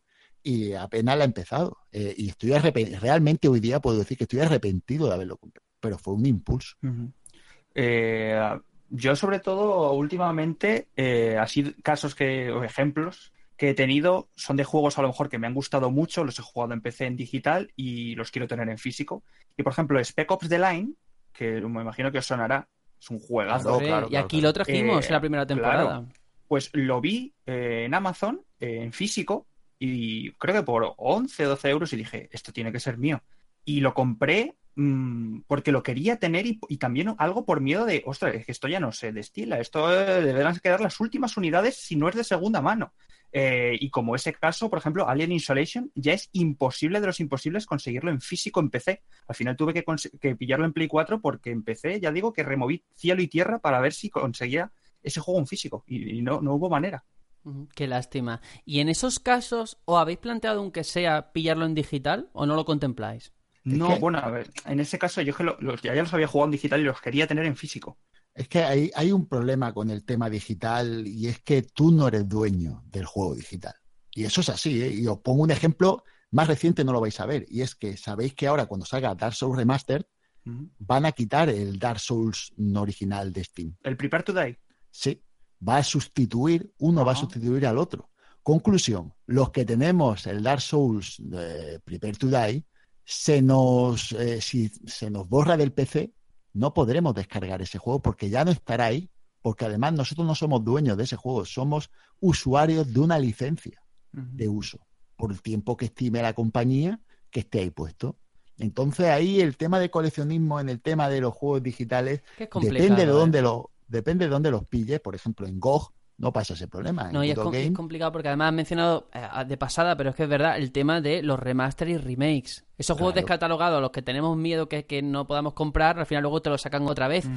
E, e hilando con todo lo digital, lo que ha pasado hace poco con Donkey Kong Country Tropical Freeze en Switch, Sí. que la versión de Wii U en la eShop desapareció. No sé si al final habrá vuelto, pero desde luego yo creo que no, ¿eh? Eh, desapareció. Entonces, quien lo quisiese comprar en Wii U no podía. Estaba obligado o a encontrarlo en tienda, que creo que será muy difícil a día de hoy, o pasar por caja en Switch. Sí. Aún así, Claro. eso es un tema aparte que me parece Sí. algo. Pu- Puedo malinterpretar que sea jugarreta por parte de Nintendo con el tema de los precios, pero no me quiero meter ahí. Eso es otro debate, creo, Sí, sí, sí. aparte. Pero sí, yo creo que hay algo ahí. Yo ya te digo, más que en juegos, que también, pero también por el tema de, de en ¿no? Eh, esa jugada al final, al principio de Nintendo, de ponemos muy pocas y bueno, a quien le tenga la suerte de tenerlo, pues ahí, ahí lo va a tener desde ese momento yo ya empecé a, a ser algo más compulsivo en las compras, en, en darle al F5, esperar ahí a que salga la reserva. Y os digo un ejemplo reciente, el amigo de Soler. ¿Cuántos de nosotros no estuvimos a las 11 de la mañana aquel día dándole F5 para reservarlo? Digo, digo, del digo. podcast todos, los cuatro Claro. a la vez. Los cuatro ahí puestos como un clavo, esperando a ver quién era el primero que pasaba enlace y, y todos los reservamos. Los y al final, al final eso deriva en ediciones coleccionistas y en Pero un da, montón de da cosas. coraje porque al menos a veces se ve cuando se hace por parte de la empresa con buena y con mala fe. Y pongo por Mm. caso, cuando es algo circunstancial, y, y me refiero a Microsoft con, yo qué sé, con juegos como Blue Dragon, los Odyssey, que están descatalogados por supuesto, no fue algo queriendo, fue fruto del momento, del contexto, de que no vendió lo suficiente, vale. Cuando tú ves a Nintendo que te saca NES Mini, que ellos saben de antemano que va, que va a ser un pelotazo, y te sacan unidades limitadas, lo que están eh, queriendo producir es eso, la histeria colectiva de todo el mundo corriendo a comprarla. A mí eso me parece muy feo. Al final todos pasamos por, por el aro, eso es evidente. Sí. Pero moralmente es reprochable. Sí, sí, y, y más si te das cuenta de que con el tema de los videojuegos en concreto, realmente si quisiéramos, eh, no tendríamos por qué pagar por los juegos lo que, lo que pagamos, porque con servicios como el Plus, el Gold, Twitch, que ahora regala juegos al mes, cinco juegos. Mm. Bueno, regala con, con tu pago de, del Amazon Del Prime. Prime. Mm. Exacto, Origins, Uplay, GOG, que regalan juegos todos, todos regalan juegos. Tú te puedes a mirar los juegos regalados en cada cuenta y tienes un montón de juegos, casi seguro, que, que puedes jugar prácticamente por las suscripciones en vez de comprarte los juegos a juegos de calidad. Pero no podemos evitar el comprar juegos, yo por lo menos a mí me cuesta mucho eh, no comprarme el juego. Yo este mes digo, no voy a comprarme ninguno. Y sé que cuando llegue el momento de Dark Souls, me lo voy a pillar. Me da igual lo que pase, aunque no quiera. Lo voy a hacer por, por consumismo puro y duro, porque es el mismo juego que he jugado, pero no lo puedo evitar. El primer paso es reconocerlo. Está bien. bueno, yo creo que tenemos que dejarlo aquí. Es interesante. Vamos a poner la encuesta, que yo sé que después de dos semanas tenemos todo el tema encuesta un poco destartalado, pero volveremos a ponerla y a preguntaros, y, si nos lo ponéis en los comentarios de iVoox, mejor que mejor lo comentaremos, si a vosotros os ha pasado esto que nos ha ocurrido a nosotros. Compartir esta opinión entre todos sobre el consumismo compulsivo que a veces nos invade y, como dice Juanjo, no se puede evitar en esto de comprar juegos. Vamos a dejarlo aquí, vamos con un poquito de musiquita, con el interludio musical, que en esta ocasión he elegido un tema de ese gran juego llamado Bastion y se llama In Case of Trouble.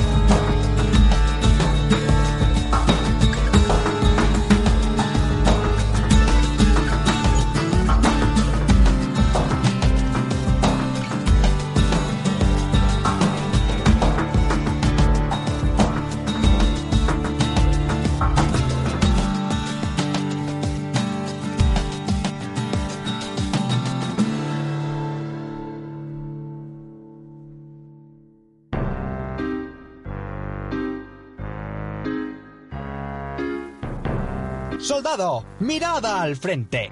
Somos el batallón Pluto.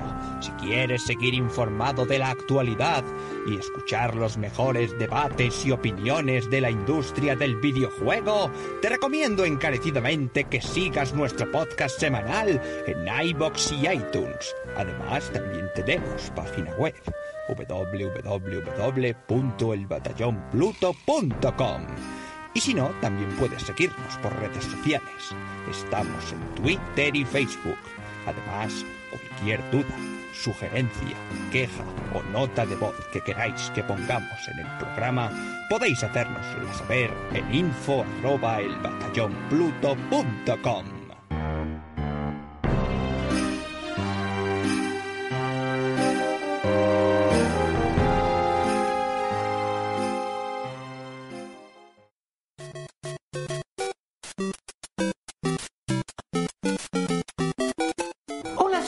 Amigos a Batallón Pluto. Soy yo, Mario. Ujú, Mamma mía, ustedes son número uno. Vosotros también.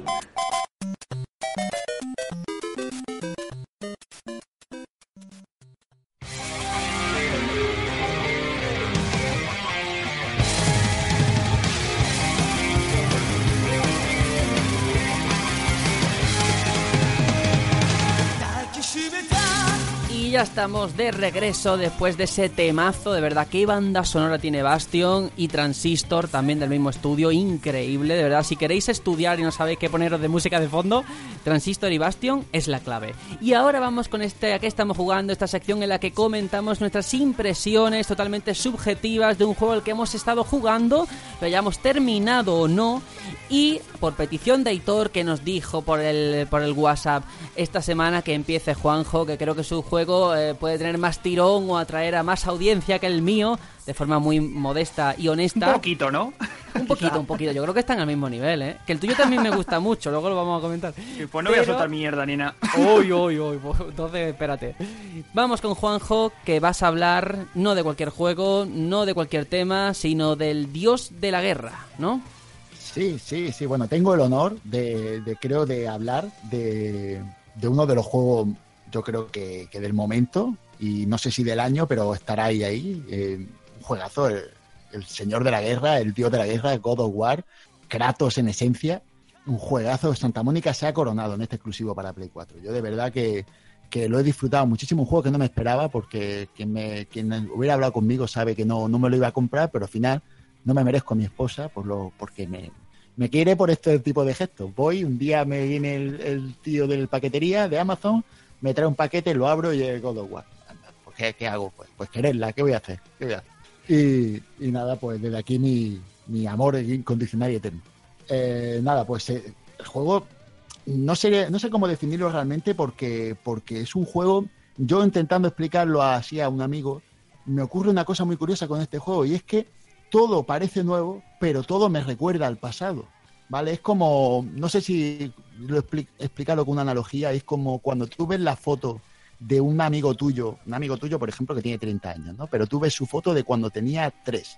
Cuando tú ves esa foto cuando tenía 3 años, no, lo reconoces, pero si te fijas bien, empiezas a ver sus rasgos, empiezas a, a diferenciar y decir, es verdad, es él, es él cuando tenía 3 años. Pues este juego es algo parecido. Tú cuando lo juegas de primera, dices, coño, no es God of War, ¿cómo ha cambiado? Pero conforme vas jugando, vas pillando y vas eh, recordando y vas rememorando y vas asimilando que sí es un God of War. Y da mucho gusto jugar este juego, un juego distinto pero parecido, un juego en, en el que notas la evolución tanto del personaje, tanto de Kratos, cómo ha cambiado para, para bien o para mal. Ha cambiado, no es el mismo Kratos. Con el tema de la, de la identidad, si me permite un pequeño inciso, ya, ya Sí, que yo también he claro, estado jugando, Claro, antes de pasar a otra cosa. Yo creo que la clave, esa épica que al final se ha mantenido, ha cambiado a lo mejor el discurso, el enfoque, el punto de vista, pero sigue ahí, es por la importancia de la escala. Es decir, eh, yo no, no- aquí ninguno vamos a hacer spoiler, ¿eh? Pero el juego empieza, nada más empezar, con una demostración de fuerza. Tú ves a Kratos peleando con otro enemigo, cargándose un bosque entero, que tú dices, madre mía, ¿cómo empieza, no? Sigue habiendo desmembramientos, Kratos sigue siendo el mismo hijo de Pi de siempre, y todo eso se mantiene. Le han añadido matices, pero la esencia, como tú dices, la identidad se conserva. Sí, es, es eh, el viejo amigo que tú hace mucho tiempo que no ves y que ves cuando lo ves de nuevo, ves que ha cambiado, que se ha hecho mayor, pero sigue siendo él. ¿De acuerdo? Es esa persona que, que en el fondo, aun con todo lo que ha cambiado porque ha evolucionado, sigue manteniendo su esencia. Y esto yo creo que, además, si os recordáis, Cor- eh, Cory Barlow, que es su creador eh, principal, el director del proyecto, habló de ello, eh, el juego ha evolucionado tanto como han evolucionado los propios creadores del juego. Los programadores, cuando hicieron los primeros God of War, eran chicos, jóvenes, que tenían unas inquietudes, una manera de pensar y ahora son hombres, padres de familia, con otro, con, con una evolución personal que han plasmado en el juego y se ve muy bien. Si tú piensas en eso cuando juegas este juego, eh, puedes extrapolar muy bien es, esa manera de pensar y da gusto verlo así porque es que la verdad es que se nota una madurez Tú en sabes una frase que me encantó y es lapidaria, que dijeron desde Santa Mónica, porque claro, hablaban de, bueno, es que Kratos, eh, ¿por qué sigue siendo el- el mismo ser que era antes en muchos sentidos? Y ellos dijeron, es que eh, Kratos, eh, ese monstruo lo creamos nosotros y era difícil dar un paso atrás. Y es como tú comentas, Kratos es fruto de lo que se creó en su día y eso no lo puedes tocar. Puedes eh, a- a- aportar de cara al futuro, pero el pasado lo vas a ir arrastrando. Y no es malo de, de por sí. O sea, eso que tú comentas de que el mismo equipo desarrollador ahora tiene hijos, no es un caso de Aonuma metiendo un barco, metiendo un tren o metiendo lo que quería su hijo. Aquí realmente fluye y funciona.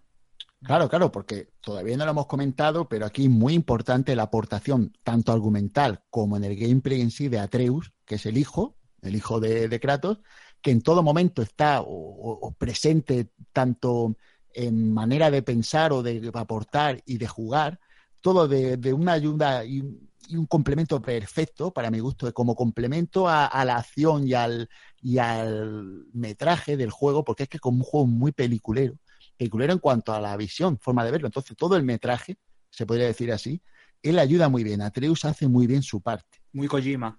Eh, Sí, no, porque Kojima era muy de planos cinemáticos y esto muy de muy de cámara en hombro. Yo diría más bien de, de, Plano secuencia. de Iñárritu, ¿sabes? De- Y, y ya no solamente eso, yo creo que el gran miedo que muchos teníamos con Atreus y que se ha despejado era si iba a ser eh, un poquito repelente, ¿no? El típico niño, la típica inteligencia artificial de los juegos de por favor quítate de en medio, déjame seguir con la historia, no seas un obstáculo que hay que, que, hay que saltar. Y no, realmente no. Te, te acompaña y, y va muy bien. O sea, por, por ir aclarando, yo sé que tú lo vas a comentar ahora muchísimo mejor, pero yo estoy jugando en difícil, que tú, tú lo has jugado en normal, creo. Serán Sí, sí. experiencias totalmente diferentes, imagino. Pero yo, por lo menos en difícil, lo que he notado es que es una inteligencia artificial de las más solventes que he visto en los últimos años. Nunca se entromete para mal, no puede morir, lo cual es muy interesante cuando juegas en modo difícil porque muchas veces decides quedarte tú atrás y que el niño sea quien ataque. Y te buscan las vueltas porque incluso valoran más las propias habilidades del crío, porque el crío tú puedes decirle que, eh, por ejemplo, hay una habilidad que busca pociones por el mapa y te las da a ti. Es que eso es una gozada. Claro, o que claro. se lance al enemigo y mientras tú aproveches y lo mates.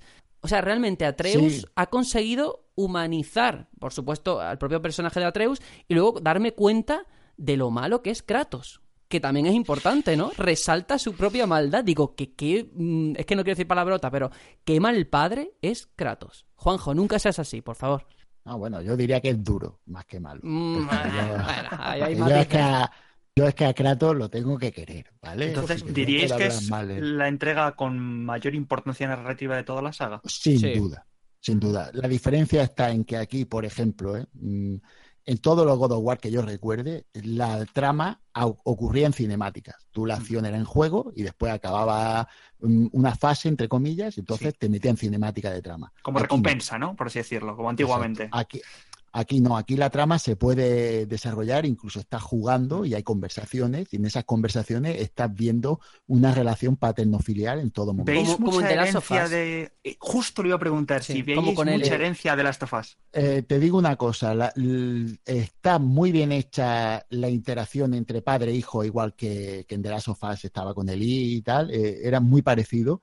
Lo que pasa es que aquí está mejor hecho porque el personaje secundario, como si dijéramos Atreus, eh, interfiere más en el juego in-game. Ujú. Y Eli, acuérdate de que no hacía nada en el juego. De hecho, era muy anda, criticable. anda que los chistes que contaba. Claro, era, era muy criticable que, que la chica, eh, cuando estaban en la fase de sigilo, a ella se la, los enemigos la obviaban, la veían pasar por delante de los sitios y no, como si no estuviera. Sin embargo, Atreus en todo momento está y han sabido programar muy bien eh, al personaje y su estar en el escenario. Por ejemplo, si tú cierras una puerta y él no le da tiempo a llegar, casi todas esas puertas tienen como una abertura para que el chico pueda pasar por esa abertura. Es decir, que no se note como impostado que está Ay, el pe- chico. pero ahí. tú has dado la clave. O sea, si se cierra una puerta, no te está dando por saco de ábreme, ábreme, ábreme. No, no, él se busca las vueltas para estar Exacto. contigo de una forma que se siente orgánica. Que, que eso me parece estupendo. Y no vas a estar de acuerdo conmigo, porque yo sé que tú eres muy, muy, muy, muy fan de Kratos como personaje.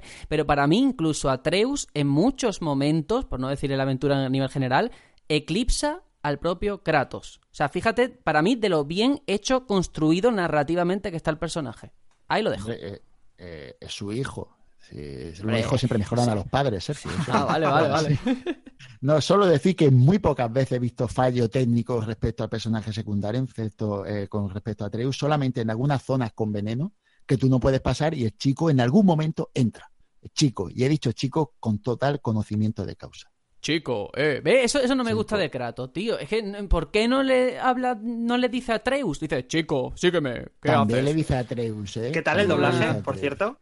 Para mi gusto, yo lo, yo lo he escuchado en castellano y a mí me ha parecido muy, muy bueno. ¿eh? Eh, Me ha a gustado mí, mucho. a lo mejor esto ya es pues, mm, filias y fobias. Eh, La voz del niño me hubiera gustado que fuera más de niño. No esa voz eh, a medio camino que está, pero aún así me ha gustado mucho. De hecho, esto se ve en los trailers. eh, Kratos lleva una cabeza colgando.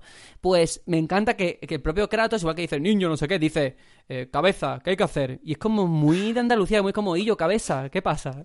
y me encanta, me encanta.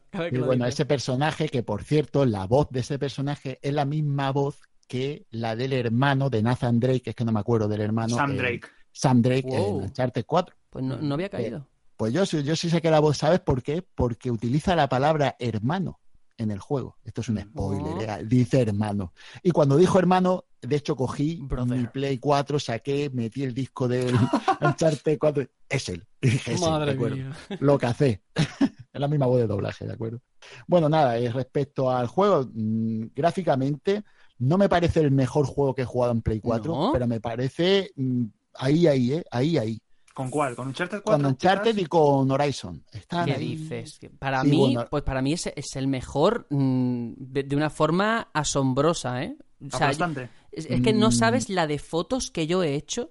Ya no solamente por la iluminación, es que tú ves el modelado. Es verdad que no hay muchos personajes interactuables en el juego precisamente por esto mismo, ¿no? Por, por el nivel de detalle. Kratos tú lo ves hasta las mm, los poros de la piel. Yo estaba alucinando, Sí, sí. ¿eh? Alucinando. Eso, eso es verdad, ¿eh? está a un nivel altísimo. ¿eh? Es muy los sólido ojos. en todo momento, sí, es muy expresivo. Kratos se le ve el pesar del tiempo, o pesar y el pasar, se le ve en todo momento, ¿no? Lo que pasa es que he notado cierta niebla además, así en el fondo, en algún momento, y yo creo que es más problema de mi Play antigua, porque es la única vez que yo, en todo lo que llevo de, de- de generación, que he deseado tener una Pro. ¿Vale? Nunca he pensado que la Pro sea una consola necesaria hasta este momento, porque me hubiera gustado verlo en todo su apogeo, porque ¿Pero por juego- caídas de FPS? no, No, no, no, no, no, porque, porque es tan espectacular que si sé que puede verse algo mejor, hubiera querido verlo algo mejor, porque es muy, muy, muy espectacular. Eso sí que se lo admito. Mm, Sobre todo porque no hay. eh, o sea, que no hay cinemáticas, es que todo está hecho con el motor Claro, del juego. claro, y no- claro, muchas veces te estás con el mando en la mano y dices, pero, ah, que ya me toca jugar, que ya controlo a Kratos. Porque no te dan ni cuenta, además con el plano de Y secuencia y, al todo. contrario. Y al contrario. Hay algún momento en el que Kratos hace alguna acción y tú estás moviendo el mando y de pronto dices, ah, bueno, no, quieto, suelto que, que ahora mismo está, está en lo suyo. Muy pocas veces pasa eso, pero pasa. Eh, la música es muy ambiental y muy bien metido el momento en que tiene que acompañar, el momento en el que tiene que faltar. Eh, la música mm, muchas veces se critica o se alaba por lo bien que suena y hay que también criticarla o alabarla por cuando no tiene que sonar. Y en esto, esta, esta banda sonora lo Diseño de sonido, ¿no? Yo Sí, os eh, digo. Entra y sale de muy buen momento. Sí, sí, sí. Es que es más, es, lo voy a decir públicamente, es de los pocos juegos con Hellblade que no he jugado, y de verdad lo digo en serio, lo prometo, ni una sola vez sin cascos. O sea, eh, desde que he empezado la partida hasta el final, he jugado con los cascos, porque es increíble la inmersión, ¿eh? De todo, por Sí. dónde te entra el sonido, por dónde te sale. De hecho, hay ciertos enemigos, ahí lo dejo, que tienes que estar pendiente por dónde vienes, si por la izquierda, por la derecha, por arriba, en diagonal, para poder defenderte, ¿eh? Porque se apagan las luces y Sí. todo. Increíble. Sí, sí, sí. Y yo, de hecho, lo que tú has dicho me ha pasado igual, lo he jugado con, con cascos siempre, y el problema es que algunas veces ya me echaban humo la- las orejas con los cascos grandes. Entonces cogía y me ponía los, los de móvil.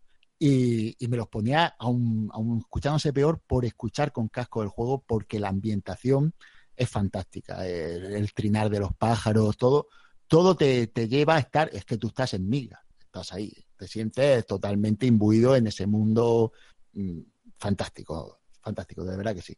El sistema de combate, voy a meterme un poco en el tema, eh, es mucho más eh, pensado que los anteriores. Tiene cierta estrategia, no llega a una estrategia a un nivel pro, pero te lo tienes que currar bastante, por lo menos en nivel normal. Ya no sé si en nivel difícil, supongo que será bastante más complicado. difícil te matan de dos golpes, y- pero que aún así, a ver, bueno, es que no, no quiero meterme con lo malo, lo malo irá después. Eh, por norma, casi todo el juego eh, es asumible el reto, ¿eh? es un desafío que no, di- no dices es imposible, me rompe la experiencia, al revés, yo lo- me lo tomaba con ganas, con eh, el ir pensando nuevas estrategias, pues ahora voy a dejar que ataque mientras yo me curo, no sé qué. O sea, es... Entiendo que es otro juego, otra experiencia, no tan peliculera, porque hay secciones que tienes que repetir muchas veces, pero es como con Dark Souls y siento, por supuesto, esta comparación tan obvia que la recompensa luego se agradece. Yo no iba a usar la palabra o el, el nombre en todo el. En el vano. juego. Lo has hecho tú, ¿eh? Yo no, no, que no iba a decir, no iba a hablar de, de la comparación obvia en ningún momento, ni lo voy a Pero hacer. ¿es tan obvia? No, no. No, no, no, no, no, no, O no, como no. no lo es, Vale, no vale. lo voy a hacer. A ver, a ver, a ver, Eh. a ver, a ver, a ver, a ver, a ver. Yo te digo, en mi nivel de, dificultad sí que hay Mm. ciertas cositas que ya voy a entrar a decir y ahora te dejo, Juanjo, porque sé que te, Sí, me sí, estoy sí, cargando toda tu parte. Pero eh, el escudo, por ejemplo, aquí los parries son muy importantes porque esa Mm. fracción de segundo eh, es muy importante para que luego tú puedas stunear al enemigo, que Atreus ataque o haga lo que sea. El rodar, el rodar, porque hay ataques que por mucho escudo que uses, te dan. Y también tienes que aprender a rodar. De hecho, aquí he rodado mil veces más y me he llevado más golpes que en Dark Souls. Y no sé, yo sí que veo ciertas referencias, pero obviamente no es un Dark Souls. Sé que hay miedo a usar siempre esta comparación, esta palabra. Pero bueno, que a mí me ha gustado. El combate me parece eso, que está más pegado al suelo Kratos, pero no por ello deja de ser frenético. Conforme avanzas, te das cuenta de que hay muchas formas de hacer los enfrentamientos y los combates con esa rama de habilidades. En fin, bueno, ahora te dejo, Juanjo, que tú lo desarrolles muchísimo mejor. No, no, no. Pues sí, aquí lo hemos jugado los dos. Eh, El, el que estamos jugando es mío porque me toca esta semana, pero lo vamos a, analizar, entre comillas, lo vamos a hablar los dos. Eh, solo quiero decir que básicamente notas que ya no te dedicas a borrear botones en la casi totalidad de- de los combates que, que practicas y hay mucho menos QTE, eh, Time Event, de los que había muchísimo menos. Lo hay en algún momento dado, tienes algún momento algún Time Event muy menor, pero claro, es que es- eso es parte de, de la identidad de, de esta saga y no lo pueden quitar del todo. Eh, yo al final lo resumo todo de que al igual que ha pasado con otros como Breath of the Wild o Assassin's Creed, eh, los combates se han convertido en algo más estratégico porque es la moda. Por lo que sea, no vamos a decir obviedades, es- está de moda que los combates sean más parte del gameplay y, está bien llevado porque le da mm, el aire que tienen que tener entre todos, pero la personalidad propia de- de- de God of War. Y eso a mí me ha gustado bastante el llevarlo a su terreno.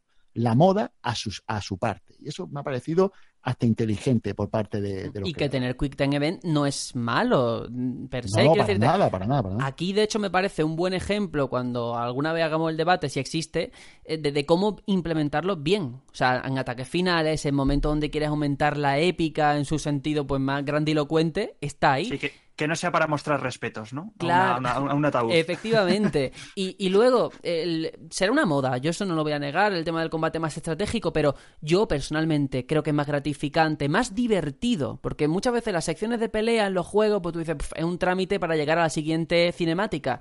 Yo prefiero esto que un musou de aporrear botones y ya está. Y vamos, a mí me parece, a veces no, ¿eh? Ya entraremos luego en lo, lo malo, que para mí lo tiene. Pero por norma general me parece bastante competente en lo jugable, respetando la herencia y mejorándolo. No creéis que vuelva al, al hack and slash original, ¿no? Tal y como Mm. estaba antes, no. No, yo creo que no, porque además otros juegos han ocupado ese espacio, ¿no? Mm. como Bayonetta, por ejemplo. Mm. Exacto. Sí. Y, y creo que no hay mejor manera de hacerlo que lo que lo ha hecho Platinum. Y no, no estaría mal volver a ello, no, no vería un fallo, no sería una vuelta atrás, sino simplemente sería un cambio de estilo. Pero yo creo que este está muy bien porque es- mm, compensa o nivela muy bien las dos maneras de, de verse un combate. Está, a mí, para mi gusto, bastante acertado, con personalidad, que es lo que me, que es lo que me ha gustado. Y luego después- también. eh, Dime, dime, no, no sé si lo vas a comentar, lo de la rama de habilidades, las ranuras, ¿entonces lo vas a comentar? Iba a Sí, hablar ahora mismo Ah, de, vale, del vale. leveleo, de, Sí, de sí, cómo se subía el personaje, que a diferencia... Tiene un toque rolero este juego, mm, pero es eh, muy distinto a, a los action RPG al uso, porque tú no subes al personaje, sino lo que subes es el arma. El arma y tu armadura. Tu armadura vienen con una un- ciertas características, pues no sé, fuerza, defensa, eh, vitalidad, Y todas esas características suben o bajan dependiendo del armamento y la y las runas que le pongas a ese arma, que son como unas ranuras que tiene el hacha, el hacha Leviatán tiene una arma- unas ranuras y una empuñadura por la parte de atrás, el mango al final, y eso hace que tú puedas ir cambiando las distintas habilidades que tengas y la, pues puedes encaminar más el tema a que hagas daño elemental de un tipo o a subir vida o a tener mayor defensa y todo eso hace que después puedas ir eh, abriendo tu espacio de habilidades con unas habilidades mm, distintas dependiendo de tu nivel. Por ejemplo, si tienes vitalidad 100, pues podrás eh, hacer un ataque de un tipo que no podrás hacer si en vez de vitalidad has subido tu- tus armas, subido no, sino has cogido armas que tengan fuerza y esa fuerza pues te dará otro tipo de ataque. Es decir, que tu manera de jugar y de equiparte hacen que el personaje sea de un modo u otro. Aparte del fashion, de que va más eh, guapo más feo dependiendo de la armadura que tú le pongas. Que Y, eso ya es y- otra cosa. no, y es verdad que además de todo eso, eh, hay un componente incluso de exploración, entre comillas, porque es un juego lineal o semilineal, ¿vale? De hecho, ya entraré en lo malo, que siempre lo estoy adelantando, pero sí que hay muchos cofres eh, por el escenario donde te encuentras estos objetos, porque para mejorarte el hacha no lo haces así como así, necesitas conseguir alma de no sé qué. Y hay bosses opcionales que cuando los derrotas, el luteo que te sueltan es eso. Porque luego los enemigos normales también lootean, pero te, te lootean o pociones o, o dinero. Ya está, no hay más. Claro, claro. eh, el asunto es que tú, cuanto más explores y más luches, más posibilidades tendrás de personalizar el arma que, y la armadura, que al final es personalizar a Kratos en cuanto a su manera de jugar. Entonces, la manera de, de conseguir experiencia es luchando y buscando. No hay otra, no hay otra. Entonces, tú el personaje no lo subes a él, subes lo que le pones a él. Y eso que le pones le da lo- los atributos. Es una manera, para mi gusto, rara, porque me ha costado hacerme, que estoy muy acostumbrado a, a subir al personaje según el gusto, pero al final te, te adaptas, ¿no? Es una manera distinta. Y, y- y, bueno, yo, yo creo que ya más o menos yo no tengo mucho más que decir sobre el juego. Así que, Sergio, si quieres comentar algo antes de que dé yo mis últimas impresiones. Sí, sí, sí, sí. Eh, bueno, únicamente eso, que además, pues todo el tema de la herrería, de mejorarte las armas es importante. Y luego también eh, se habló mucho en los avances de, bueno, es un juego que tiene una misión principal y luego va a haber misiones secundarias, como si fuera un sandbox o algo así. En la realidad no es tal. Eh, quiero decirte, estas misiones secundarias existen, se llaman favores, pero al final tampoco tienen tanto peso ni te puedes perder por el mundo porque el mundo son eh, fases lineales de punto A al punto B, donde puedes volver más tarde, pero que no es un mundo Real abierto. tracking. Ah, vale. Ah, ahí estamos. Eso es muy importante decirlo. De hecho, me encanta que muchas veces cuando vas al punto central, a Midgar, que es donde, pues, a partir de ahí tiras a donde... Uy, Midgar. Sí, sí, sí. A partir de ahí vas a donde tú quieras. Pues por el camino vas en barca. Y el niño, de vez en cuando, cuando ves que vas demasiado embalado a, a la trama principal, te dice. Oye, papá, o no sé cómo lo llama, o Kratos, no sé, padre, padre, ¿qué te parece si exploramos un poco y hacemos lo que nos ha dicho Menganito? Y yo, niño, que te calles, no sé qué, y paso de él. Chico. Pero bueno, chico, chico. Pero voy a ir ahora a las cosas que no me parecen tan bien, porque God of War mm, es que toca, para mí es casi todo lo que hace, lo hace muy bien, y luego hay otras cosas que no son malas, pero sí correctas o acepto o mejorables, en definitiva.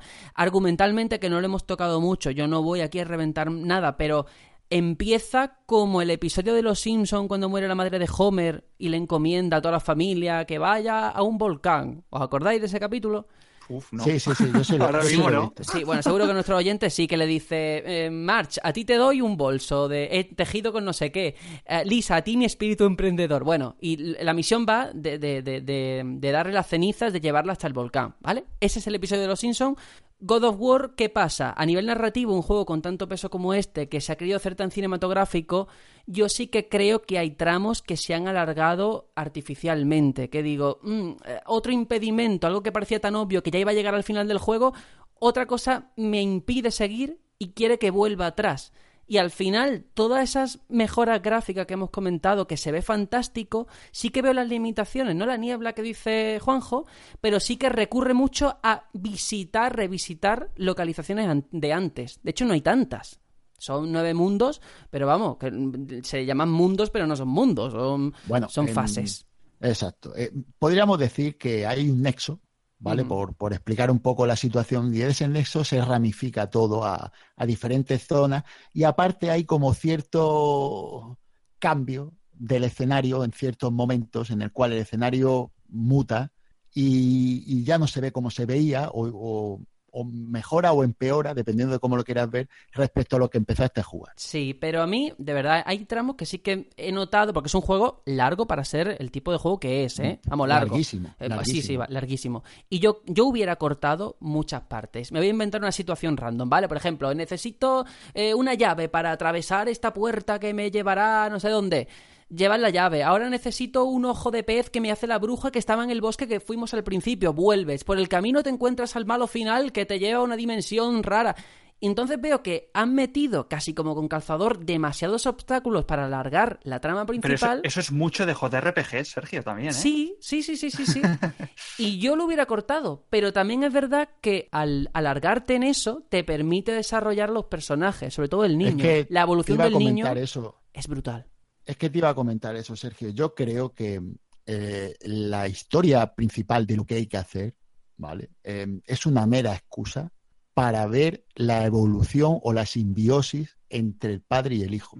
Cómo evoluciona eh, su vida y su manera de relacionarse en el mundo a, a raíz de cómo se desenvuelve el acontecimiento. No, no creo que, y de las cosas que van descubriendo y viendo, y, y- y en ese aspecto es verdad que hay un momento en el que decae un poco la acción, para mi gusto, pero no decae por, por eh, la trama de los personajes, sino decae porque es verdad que son demasiadas horas para el tipo de juego que es. Sí, que no, sabes cuándo dejarlo, ¿no? eh, eso, es que eso es muy por un difícil, lado. muy Sí, sí, difícil eh, soltarlo, ¿eh? Muy sí, difícil, no, y luego también- no corta. Yo creo que es por el tono. Quiero decirte, un juego que te, que te intenta mantener arriba, siempre en tensión, siempre alerta, siempre con la energía a- a- al 100%, es difícil que capte tu interés durante 20 horas. Porque en algún momento, quiero decirte, o eres brillante, por ejemplo, eh, y pongo el caso de la última película de Mad Max. Es una película que desde que Justo, empieza... lo estaba pensando. hablar de eso Justo. Claro, pero para eso tienes que ser un director brillante como es este caso, el de Mad Max. No digo que Cory Barlog no lo sea, pero sí que yo creo que hubiera favorecido mucho el resultado final haber quitado o haber reducido algunos tramos. Mi opinión. Es la...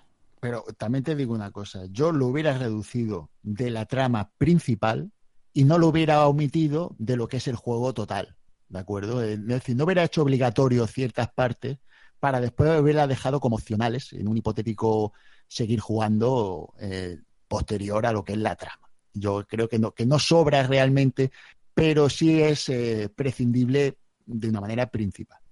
Sí, eh, ¿qué es eso? No todo el mundo puede ser George Miller. Y luego Eso. también hay partes que, bueno, resulta que como tienes que reaprovechar los cuatro, cinco, nueve escenarios que has hecho, que están muy bien hechos, pero son los que son, eh, qué casualidad has encontrado una llave que te abre una puerta que estaba en la primera zona. Y ahora la primera zona tienes que volver y se te abre una habitación que antes no estaba. Son recursos que yo entiendo que se tenían que chicle. Claro, estirar el chicle que eran necesarios, mm, pero otra vez entre una cámara secreta de TIR, por favor, ¿cuántas cámaras secretas tiene TIR? es, increíble, flipante. Y luego, los, los- ya lo último, ¿eh? Los, los puzzles, por llamarlo puzzles, mm, eh, casi son un insulto a la inteligencia. Entiendo que tienen que aparecer para que no todo sea acción y lo agradezco. Pero sí que podían haber dado un poquito más de juego. Pero esto lo digo simplemente por, por criticar algo, ¿eh? Por mejorarlo de ¿Cómo- cara a un siguiente God of War. Yo es que ¿Cómo los quedan a la altura de un Tomb Raider actual? Nada, no, no, no son no, puzzles. no, no. nada. No son... Vale, vale. Que no. no, yo no me lo he tomado nunca como puzzle. Yo por eso cuando al principio hemos hablado del tema antes de gra- Hombre, empezar a grabar, Juanjo. yo no, le to- no lo tomo como puzzle, porque para mí son demostraciones de habilidad con el mando. Yo no estoy de acuerdo. Quiero decirte, Yo lo tomo ver, así. Hay tramos, por ejemplo, para que se abra una puerta tienes que jugar con un cristal. Y no digo más. Yo creo que Juanjo ahí me reconocerá que mínimo puzzle, al mínimo de ingenio Sí, tienes que tener. Sí, pero es que es tan mínimo que si te lo tomas como ingenio no llega, no llega al nivel. de Vale, eso, vale, vale. ¿vale? Entonces, Vale, vale, te lo compro. Pero bueno, por eso no lo tomo como tal, porque si es, si lo tomas como tal es como un insulto a la inteligencia, así que yo prefiero no hacerlo, ¿de acuerdo?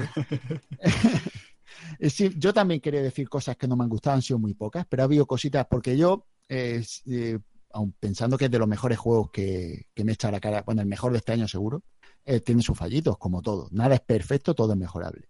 Y para mí, que los enemigos tengan nivel es algo que me tira muy para atrás. Me explico. Si tú eres nivel 5 y te enfrentas con un enemigo nivel 8, te va a costar la vida cargártelo. Ahora, ese mismo enemigo del nivel 8 tiene tú tienes nivel 6 o 7 y ya te cuesta muchísimo menos. Bueno, ya no te digo nada si estás al mismo nivel, no te cuesta nada. Entonces, esa manera de levelear no, no, no la veo. Totalmente de acuerdo, ¿eh? O sea, yo, yo Pero, est- ¿Y si esta te hubiesen ocultado el nivel? No, ¿Lo si, tomarías si- mejor? si el nivel yo creo que ni sale, o sea, creo, ¿eh? Te Sí sale la- la- ah, hacer un bueno. numerito al lado de la barra. Vale, pero bueno, La cuestión es da que es muy, es muy obvio que es por nivel. Sí, que, Mm. que renuncias al final a, a la habilidad. Yo, por ejemplo, que estoy jugando en difícil, y, y ya digo, me lo estaba guardando para la parte mala que viene ahora. eh, sí que esta mañana me he tirado 30, 40 minutos hasta que al final he tenido que ponerlo en normal, solamente ese tramo, porque es que me sacaba de mis casillas. Da igual cuántas veces lo hiciera, que el enemigo de dos golpes te mata, y da igual tú la habilidad que tengas, que además en una parte, no voy a decir nada, pero es que, mm, en fin, no, no me gusta cuando se reciclan cosas, simplemente. Y al final se valora, como dice Juanjo, más que la habilidad, el ir, eh, haber hecho antes un, un tramo de, de subir de nivel y estar, y de farmear, vaya. Farmeo. Mm. Sí, a- te obliga a farmear y a pasar por ciertos tramos cuando uno está acostumbrado a que las cosas sean difíciles, pero no imposibles. Y aquí llega al nivel de. Le pasa como Assassin's Creed, el Origins, no sé si os ha pasado de meteros donde no debíais y decir, vale, Sí. me doy la vuelta y Sí, me sí, voy, porque no, no, no voy a poder pasarlo y ya está. Me voy, cuando suba de nivel volveré. Eso en otros juegos del ámbito no pasa. Por muy difícil que sea, tú ves siempre que aprendiendo, a base de aprender, lo conseguirás. Y aquí, por mucho que aprendas, es que tienes que ser perfecto. Y ser perfecto a cierta edad ya es complicado. Después también, mm, una crítica personal es que he visto poca variedad de enemigos. En- para mi punto de vista, en ciertos momentos me falta, y no digo qué tipo de enemigos, porque no quiero spoilear nada, pero yo necesito más diferencia que mm, un mismo enemigos con diferente Si color. es que nada más que hay tres o cuatro, ¿eh? Eh, realmente ahí yo mm, creo que, que se podían haber gastado un poco más de, de tiempo, de mega, de no sé, la cantidad o de diseño, no sé, algo tenía que haber hecho. Y esto es una cosa muy personal, pero una tontería que una crítica muy propia, y es que el color del punto de mira, parece una tontería, pero tiran muchas cosas, el hacha la tiran mucho. El color de punto de mira es blanco. Y el color blanco en este juego se confunde con casi todo, porque hay muchas cosas blancas y entonces muchas veces no sabes bien a dónde estás apuntando de una manera rápida. Te cuesta precisar, tienes que fijarte mucho. Y yo tengo bien la vista. ¿eh?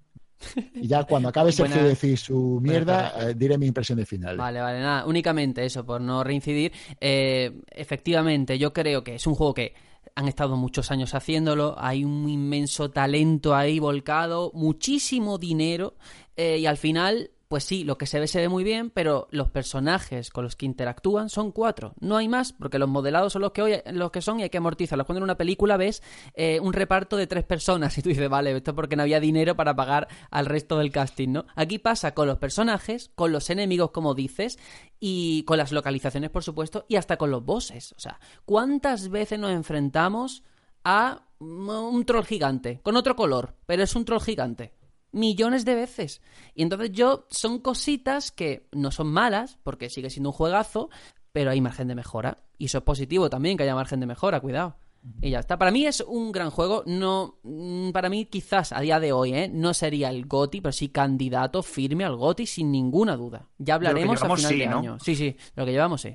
Sí, bueno, yo estoy muy contento con el juego. ¿eh? Yo ya como impresiones finales diría que, que lo primero que pensé cuando lo estaba jugando, eh, eh, este es uno de los mejores juegos que he disfrutado en mucho tiempo, ¿no? Y, y eso, claro, pensándolo, digo, coño, es que eso ya lo he dicho hace nada con el Zelda, lo dije con el Mario Odyssey, eh, lo dije con Dark Souls.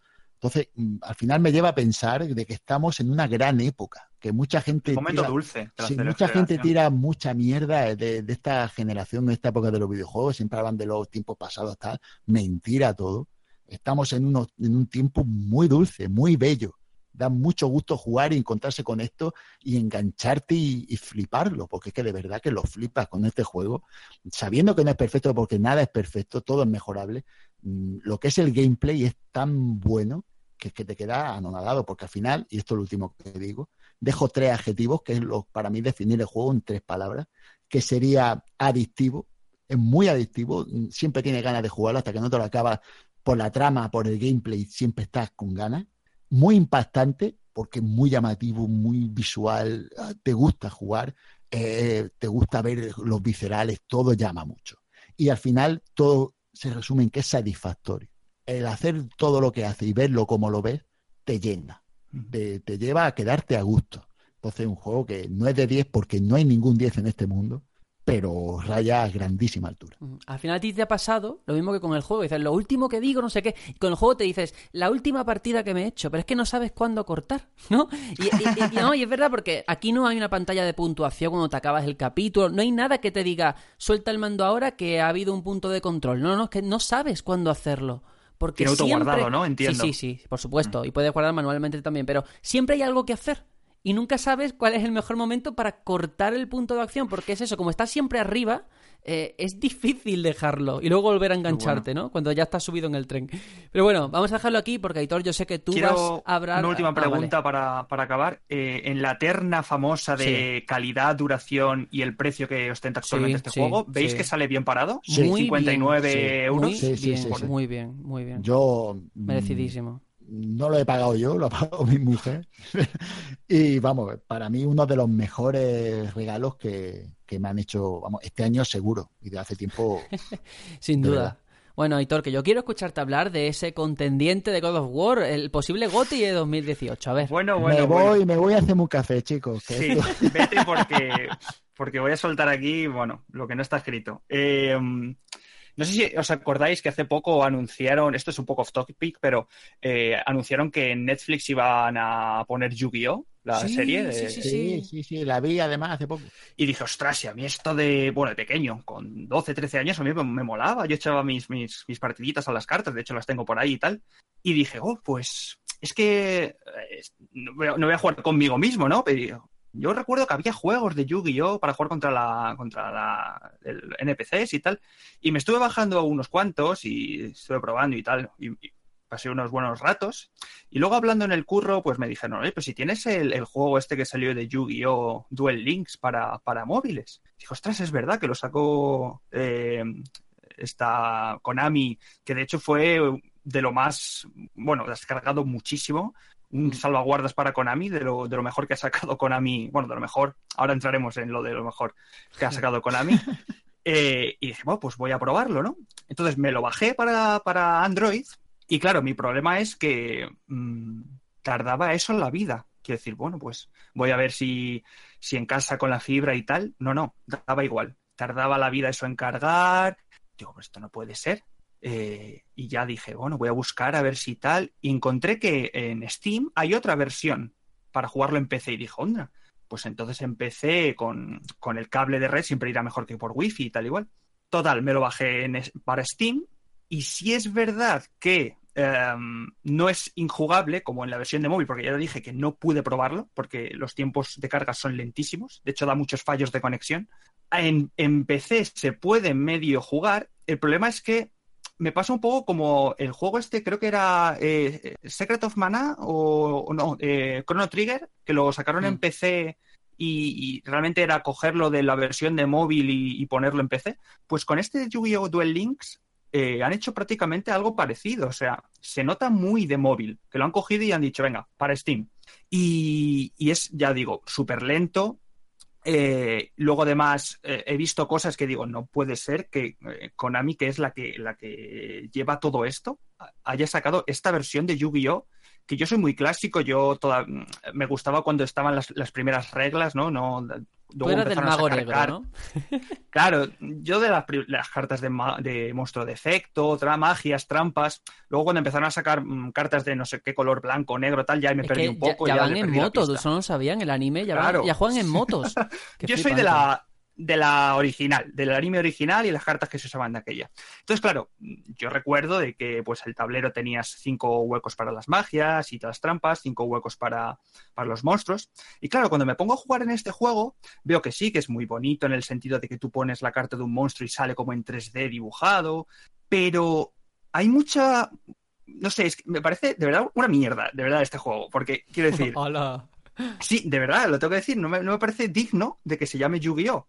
El tablero es un insulto. Eh, hay tres huecos para monstruos y tres huecos para, para y trampas. Que dices tú, ¿por qué? ¿Por qué no lo has hecho como se juega de siempre?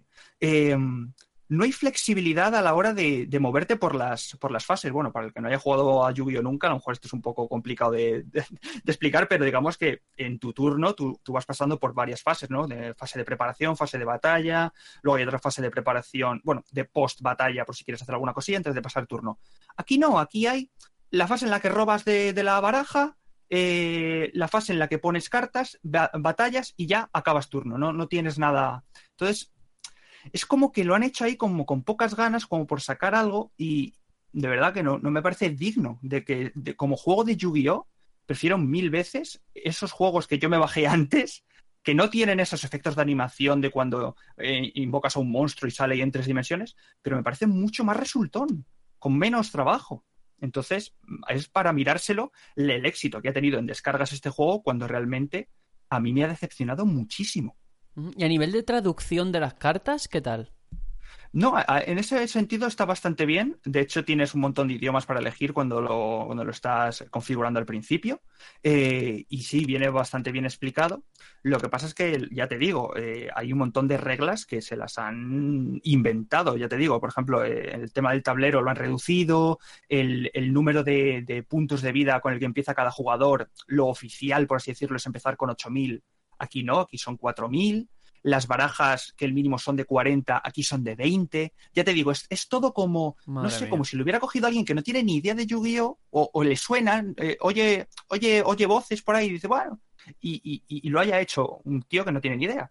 Entonces, estoy bastante mm, sorprendido que esto haya tenido tanto éxito en, en descartas. Pues ya te digo, si, si Konami sigue por este, por este camino, yo, vamos, no le auguro un buen futuro menos del que tiene ya. Pues fíjate, eh, cuando estabas hablando, estabas reflexionando que al final yo sí que he jugado bastante juegos de Yu-Gi-Oh! más de los que yo creía. Porque yo me acuerdo el de Play 1, que estaba, eh, estaba bastante bien, pero sobre todo los de Game Boy Advance eran muy buenos, ¿eh? Eso está muy bien.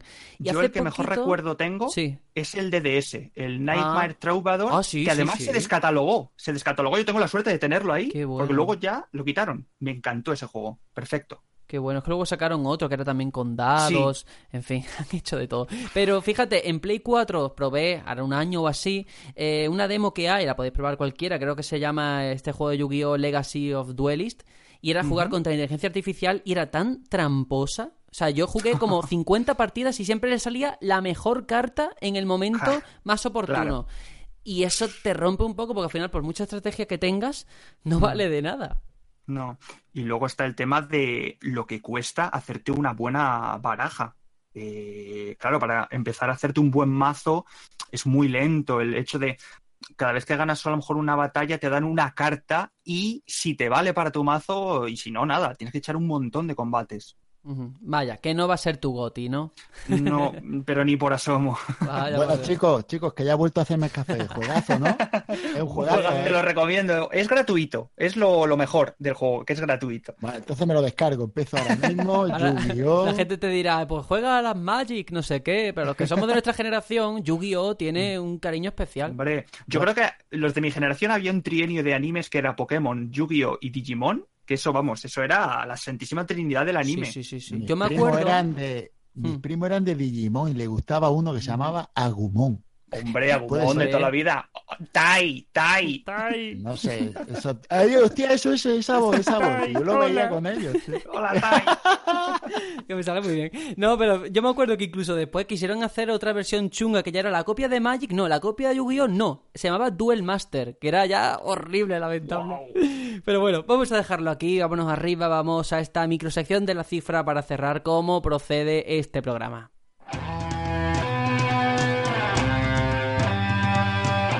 La cifra.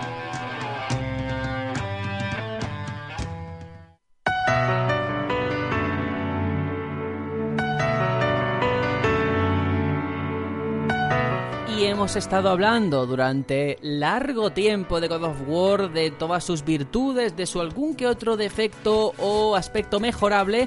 Y toca también hablar de cómo ha funcionado en cuanto a ventas, porque es que God of War ha logrado vender más de 3 millones de unidades en solo 3 días, es decir, a millón por día. Ha logrado convertirse en la exclusiva de Play 4 que más rápido se ha vendido en toda la historia de la consola, ¿eh? Madre mía. Qué bueno. Y eso que yo aún no lo tengo, ¿eh? Me- se, me, se me frustró ahí el plan Sí, a última sí. hora, pero sin duda en algún momento antes de verano o Yo por creo ahí que lo, caerás. lo acabaré, sí, acabaré cayendo. Búscate de verdad, Aitor, un momento en el que puedas jugar porque Mm. te va a absorber. ¿sabes? Vas a tener un problema de, Sergio te lo puede decir, de, Uf, de digo, no saber cuándo cortar.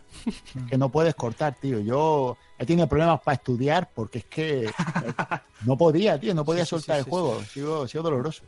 Mm, Bueno, ahí están los datos. Luego también hemos visto esa, pues cómo ha funcionado durante todo el mes, que incluso, fíjate, con tan poquitos días de acabar el, el mes, se ha coronado a lo más vendido de- en España, ¿no? Este World of War. En fin, impresionante, muy Que grande. a, a millón, a millón por día, ¿eh? Mucho cuidado, que eso se... 3 millones en 3 días, que son una barbaridad. Una burrada. Hay juegos que no venden un millón en, en toda su vida y el que vende un millón es un juegazo. Mm. Pues te ha hecho 3 en, en Mm. 3 días. También es que la ¿A dónde campaña de, de marketing, o sea, el juego es- es el que es, ¿eh? pero es que encima ha estado apoyado, respaldado por esos anuncios en el metro, por los anuncios en la tele. Ah. Incluso cuando yo iba al cine, antes de la película, ponían anuncios de God of War. O sea, que realmente eh, es que estaba presente en todos lados. Eh, el año pasado no hubieron anuncio de God of War y fue el año pasado. sí, sí, sí, sí. Llevan un año haciéndole la cama y aparte Sí. es que para esto Sony hay que admitir que tratan muy bien a su juego, la localización, todo hace que, que sea amigable comprarlo porque te, te va a llegar muy, muy suavecito. Está muy bien. Pues sí, ahí está. Vámonos ahora con la despedida, que nos ha quedado un programa bastante larguito para ser solo tres. Pero eso siempre es bueno y es positivo si tenemos que hablar de tantos juegazos. Vámonos.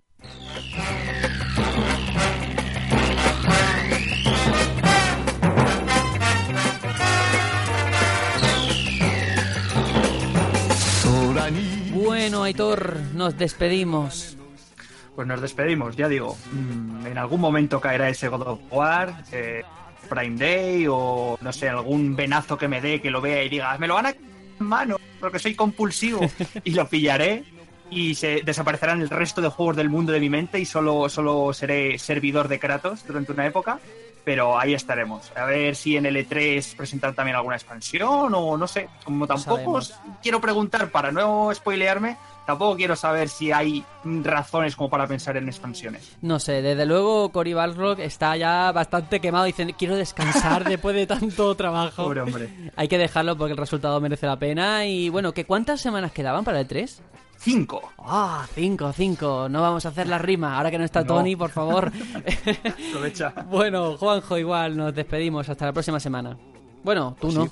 Yo no, Tú yo no. no, porque la próxima semana no, no puedo, no puedo estar, ya tengo compromisos familiares y voy a estar muy ocupado el fin de semana que viene. Y nada, pues espero que lo hagáis, que seguro que lo haréis mucho mejor sin mí y, y que lo disfrutéis. Bueno, bueno, sacaremos adelante, estemos los que estemos y seguiremos aquí una semanita más.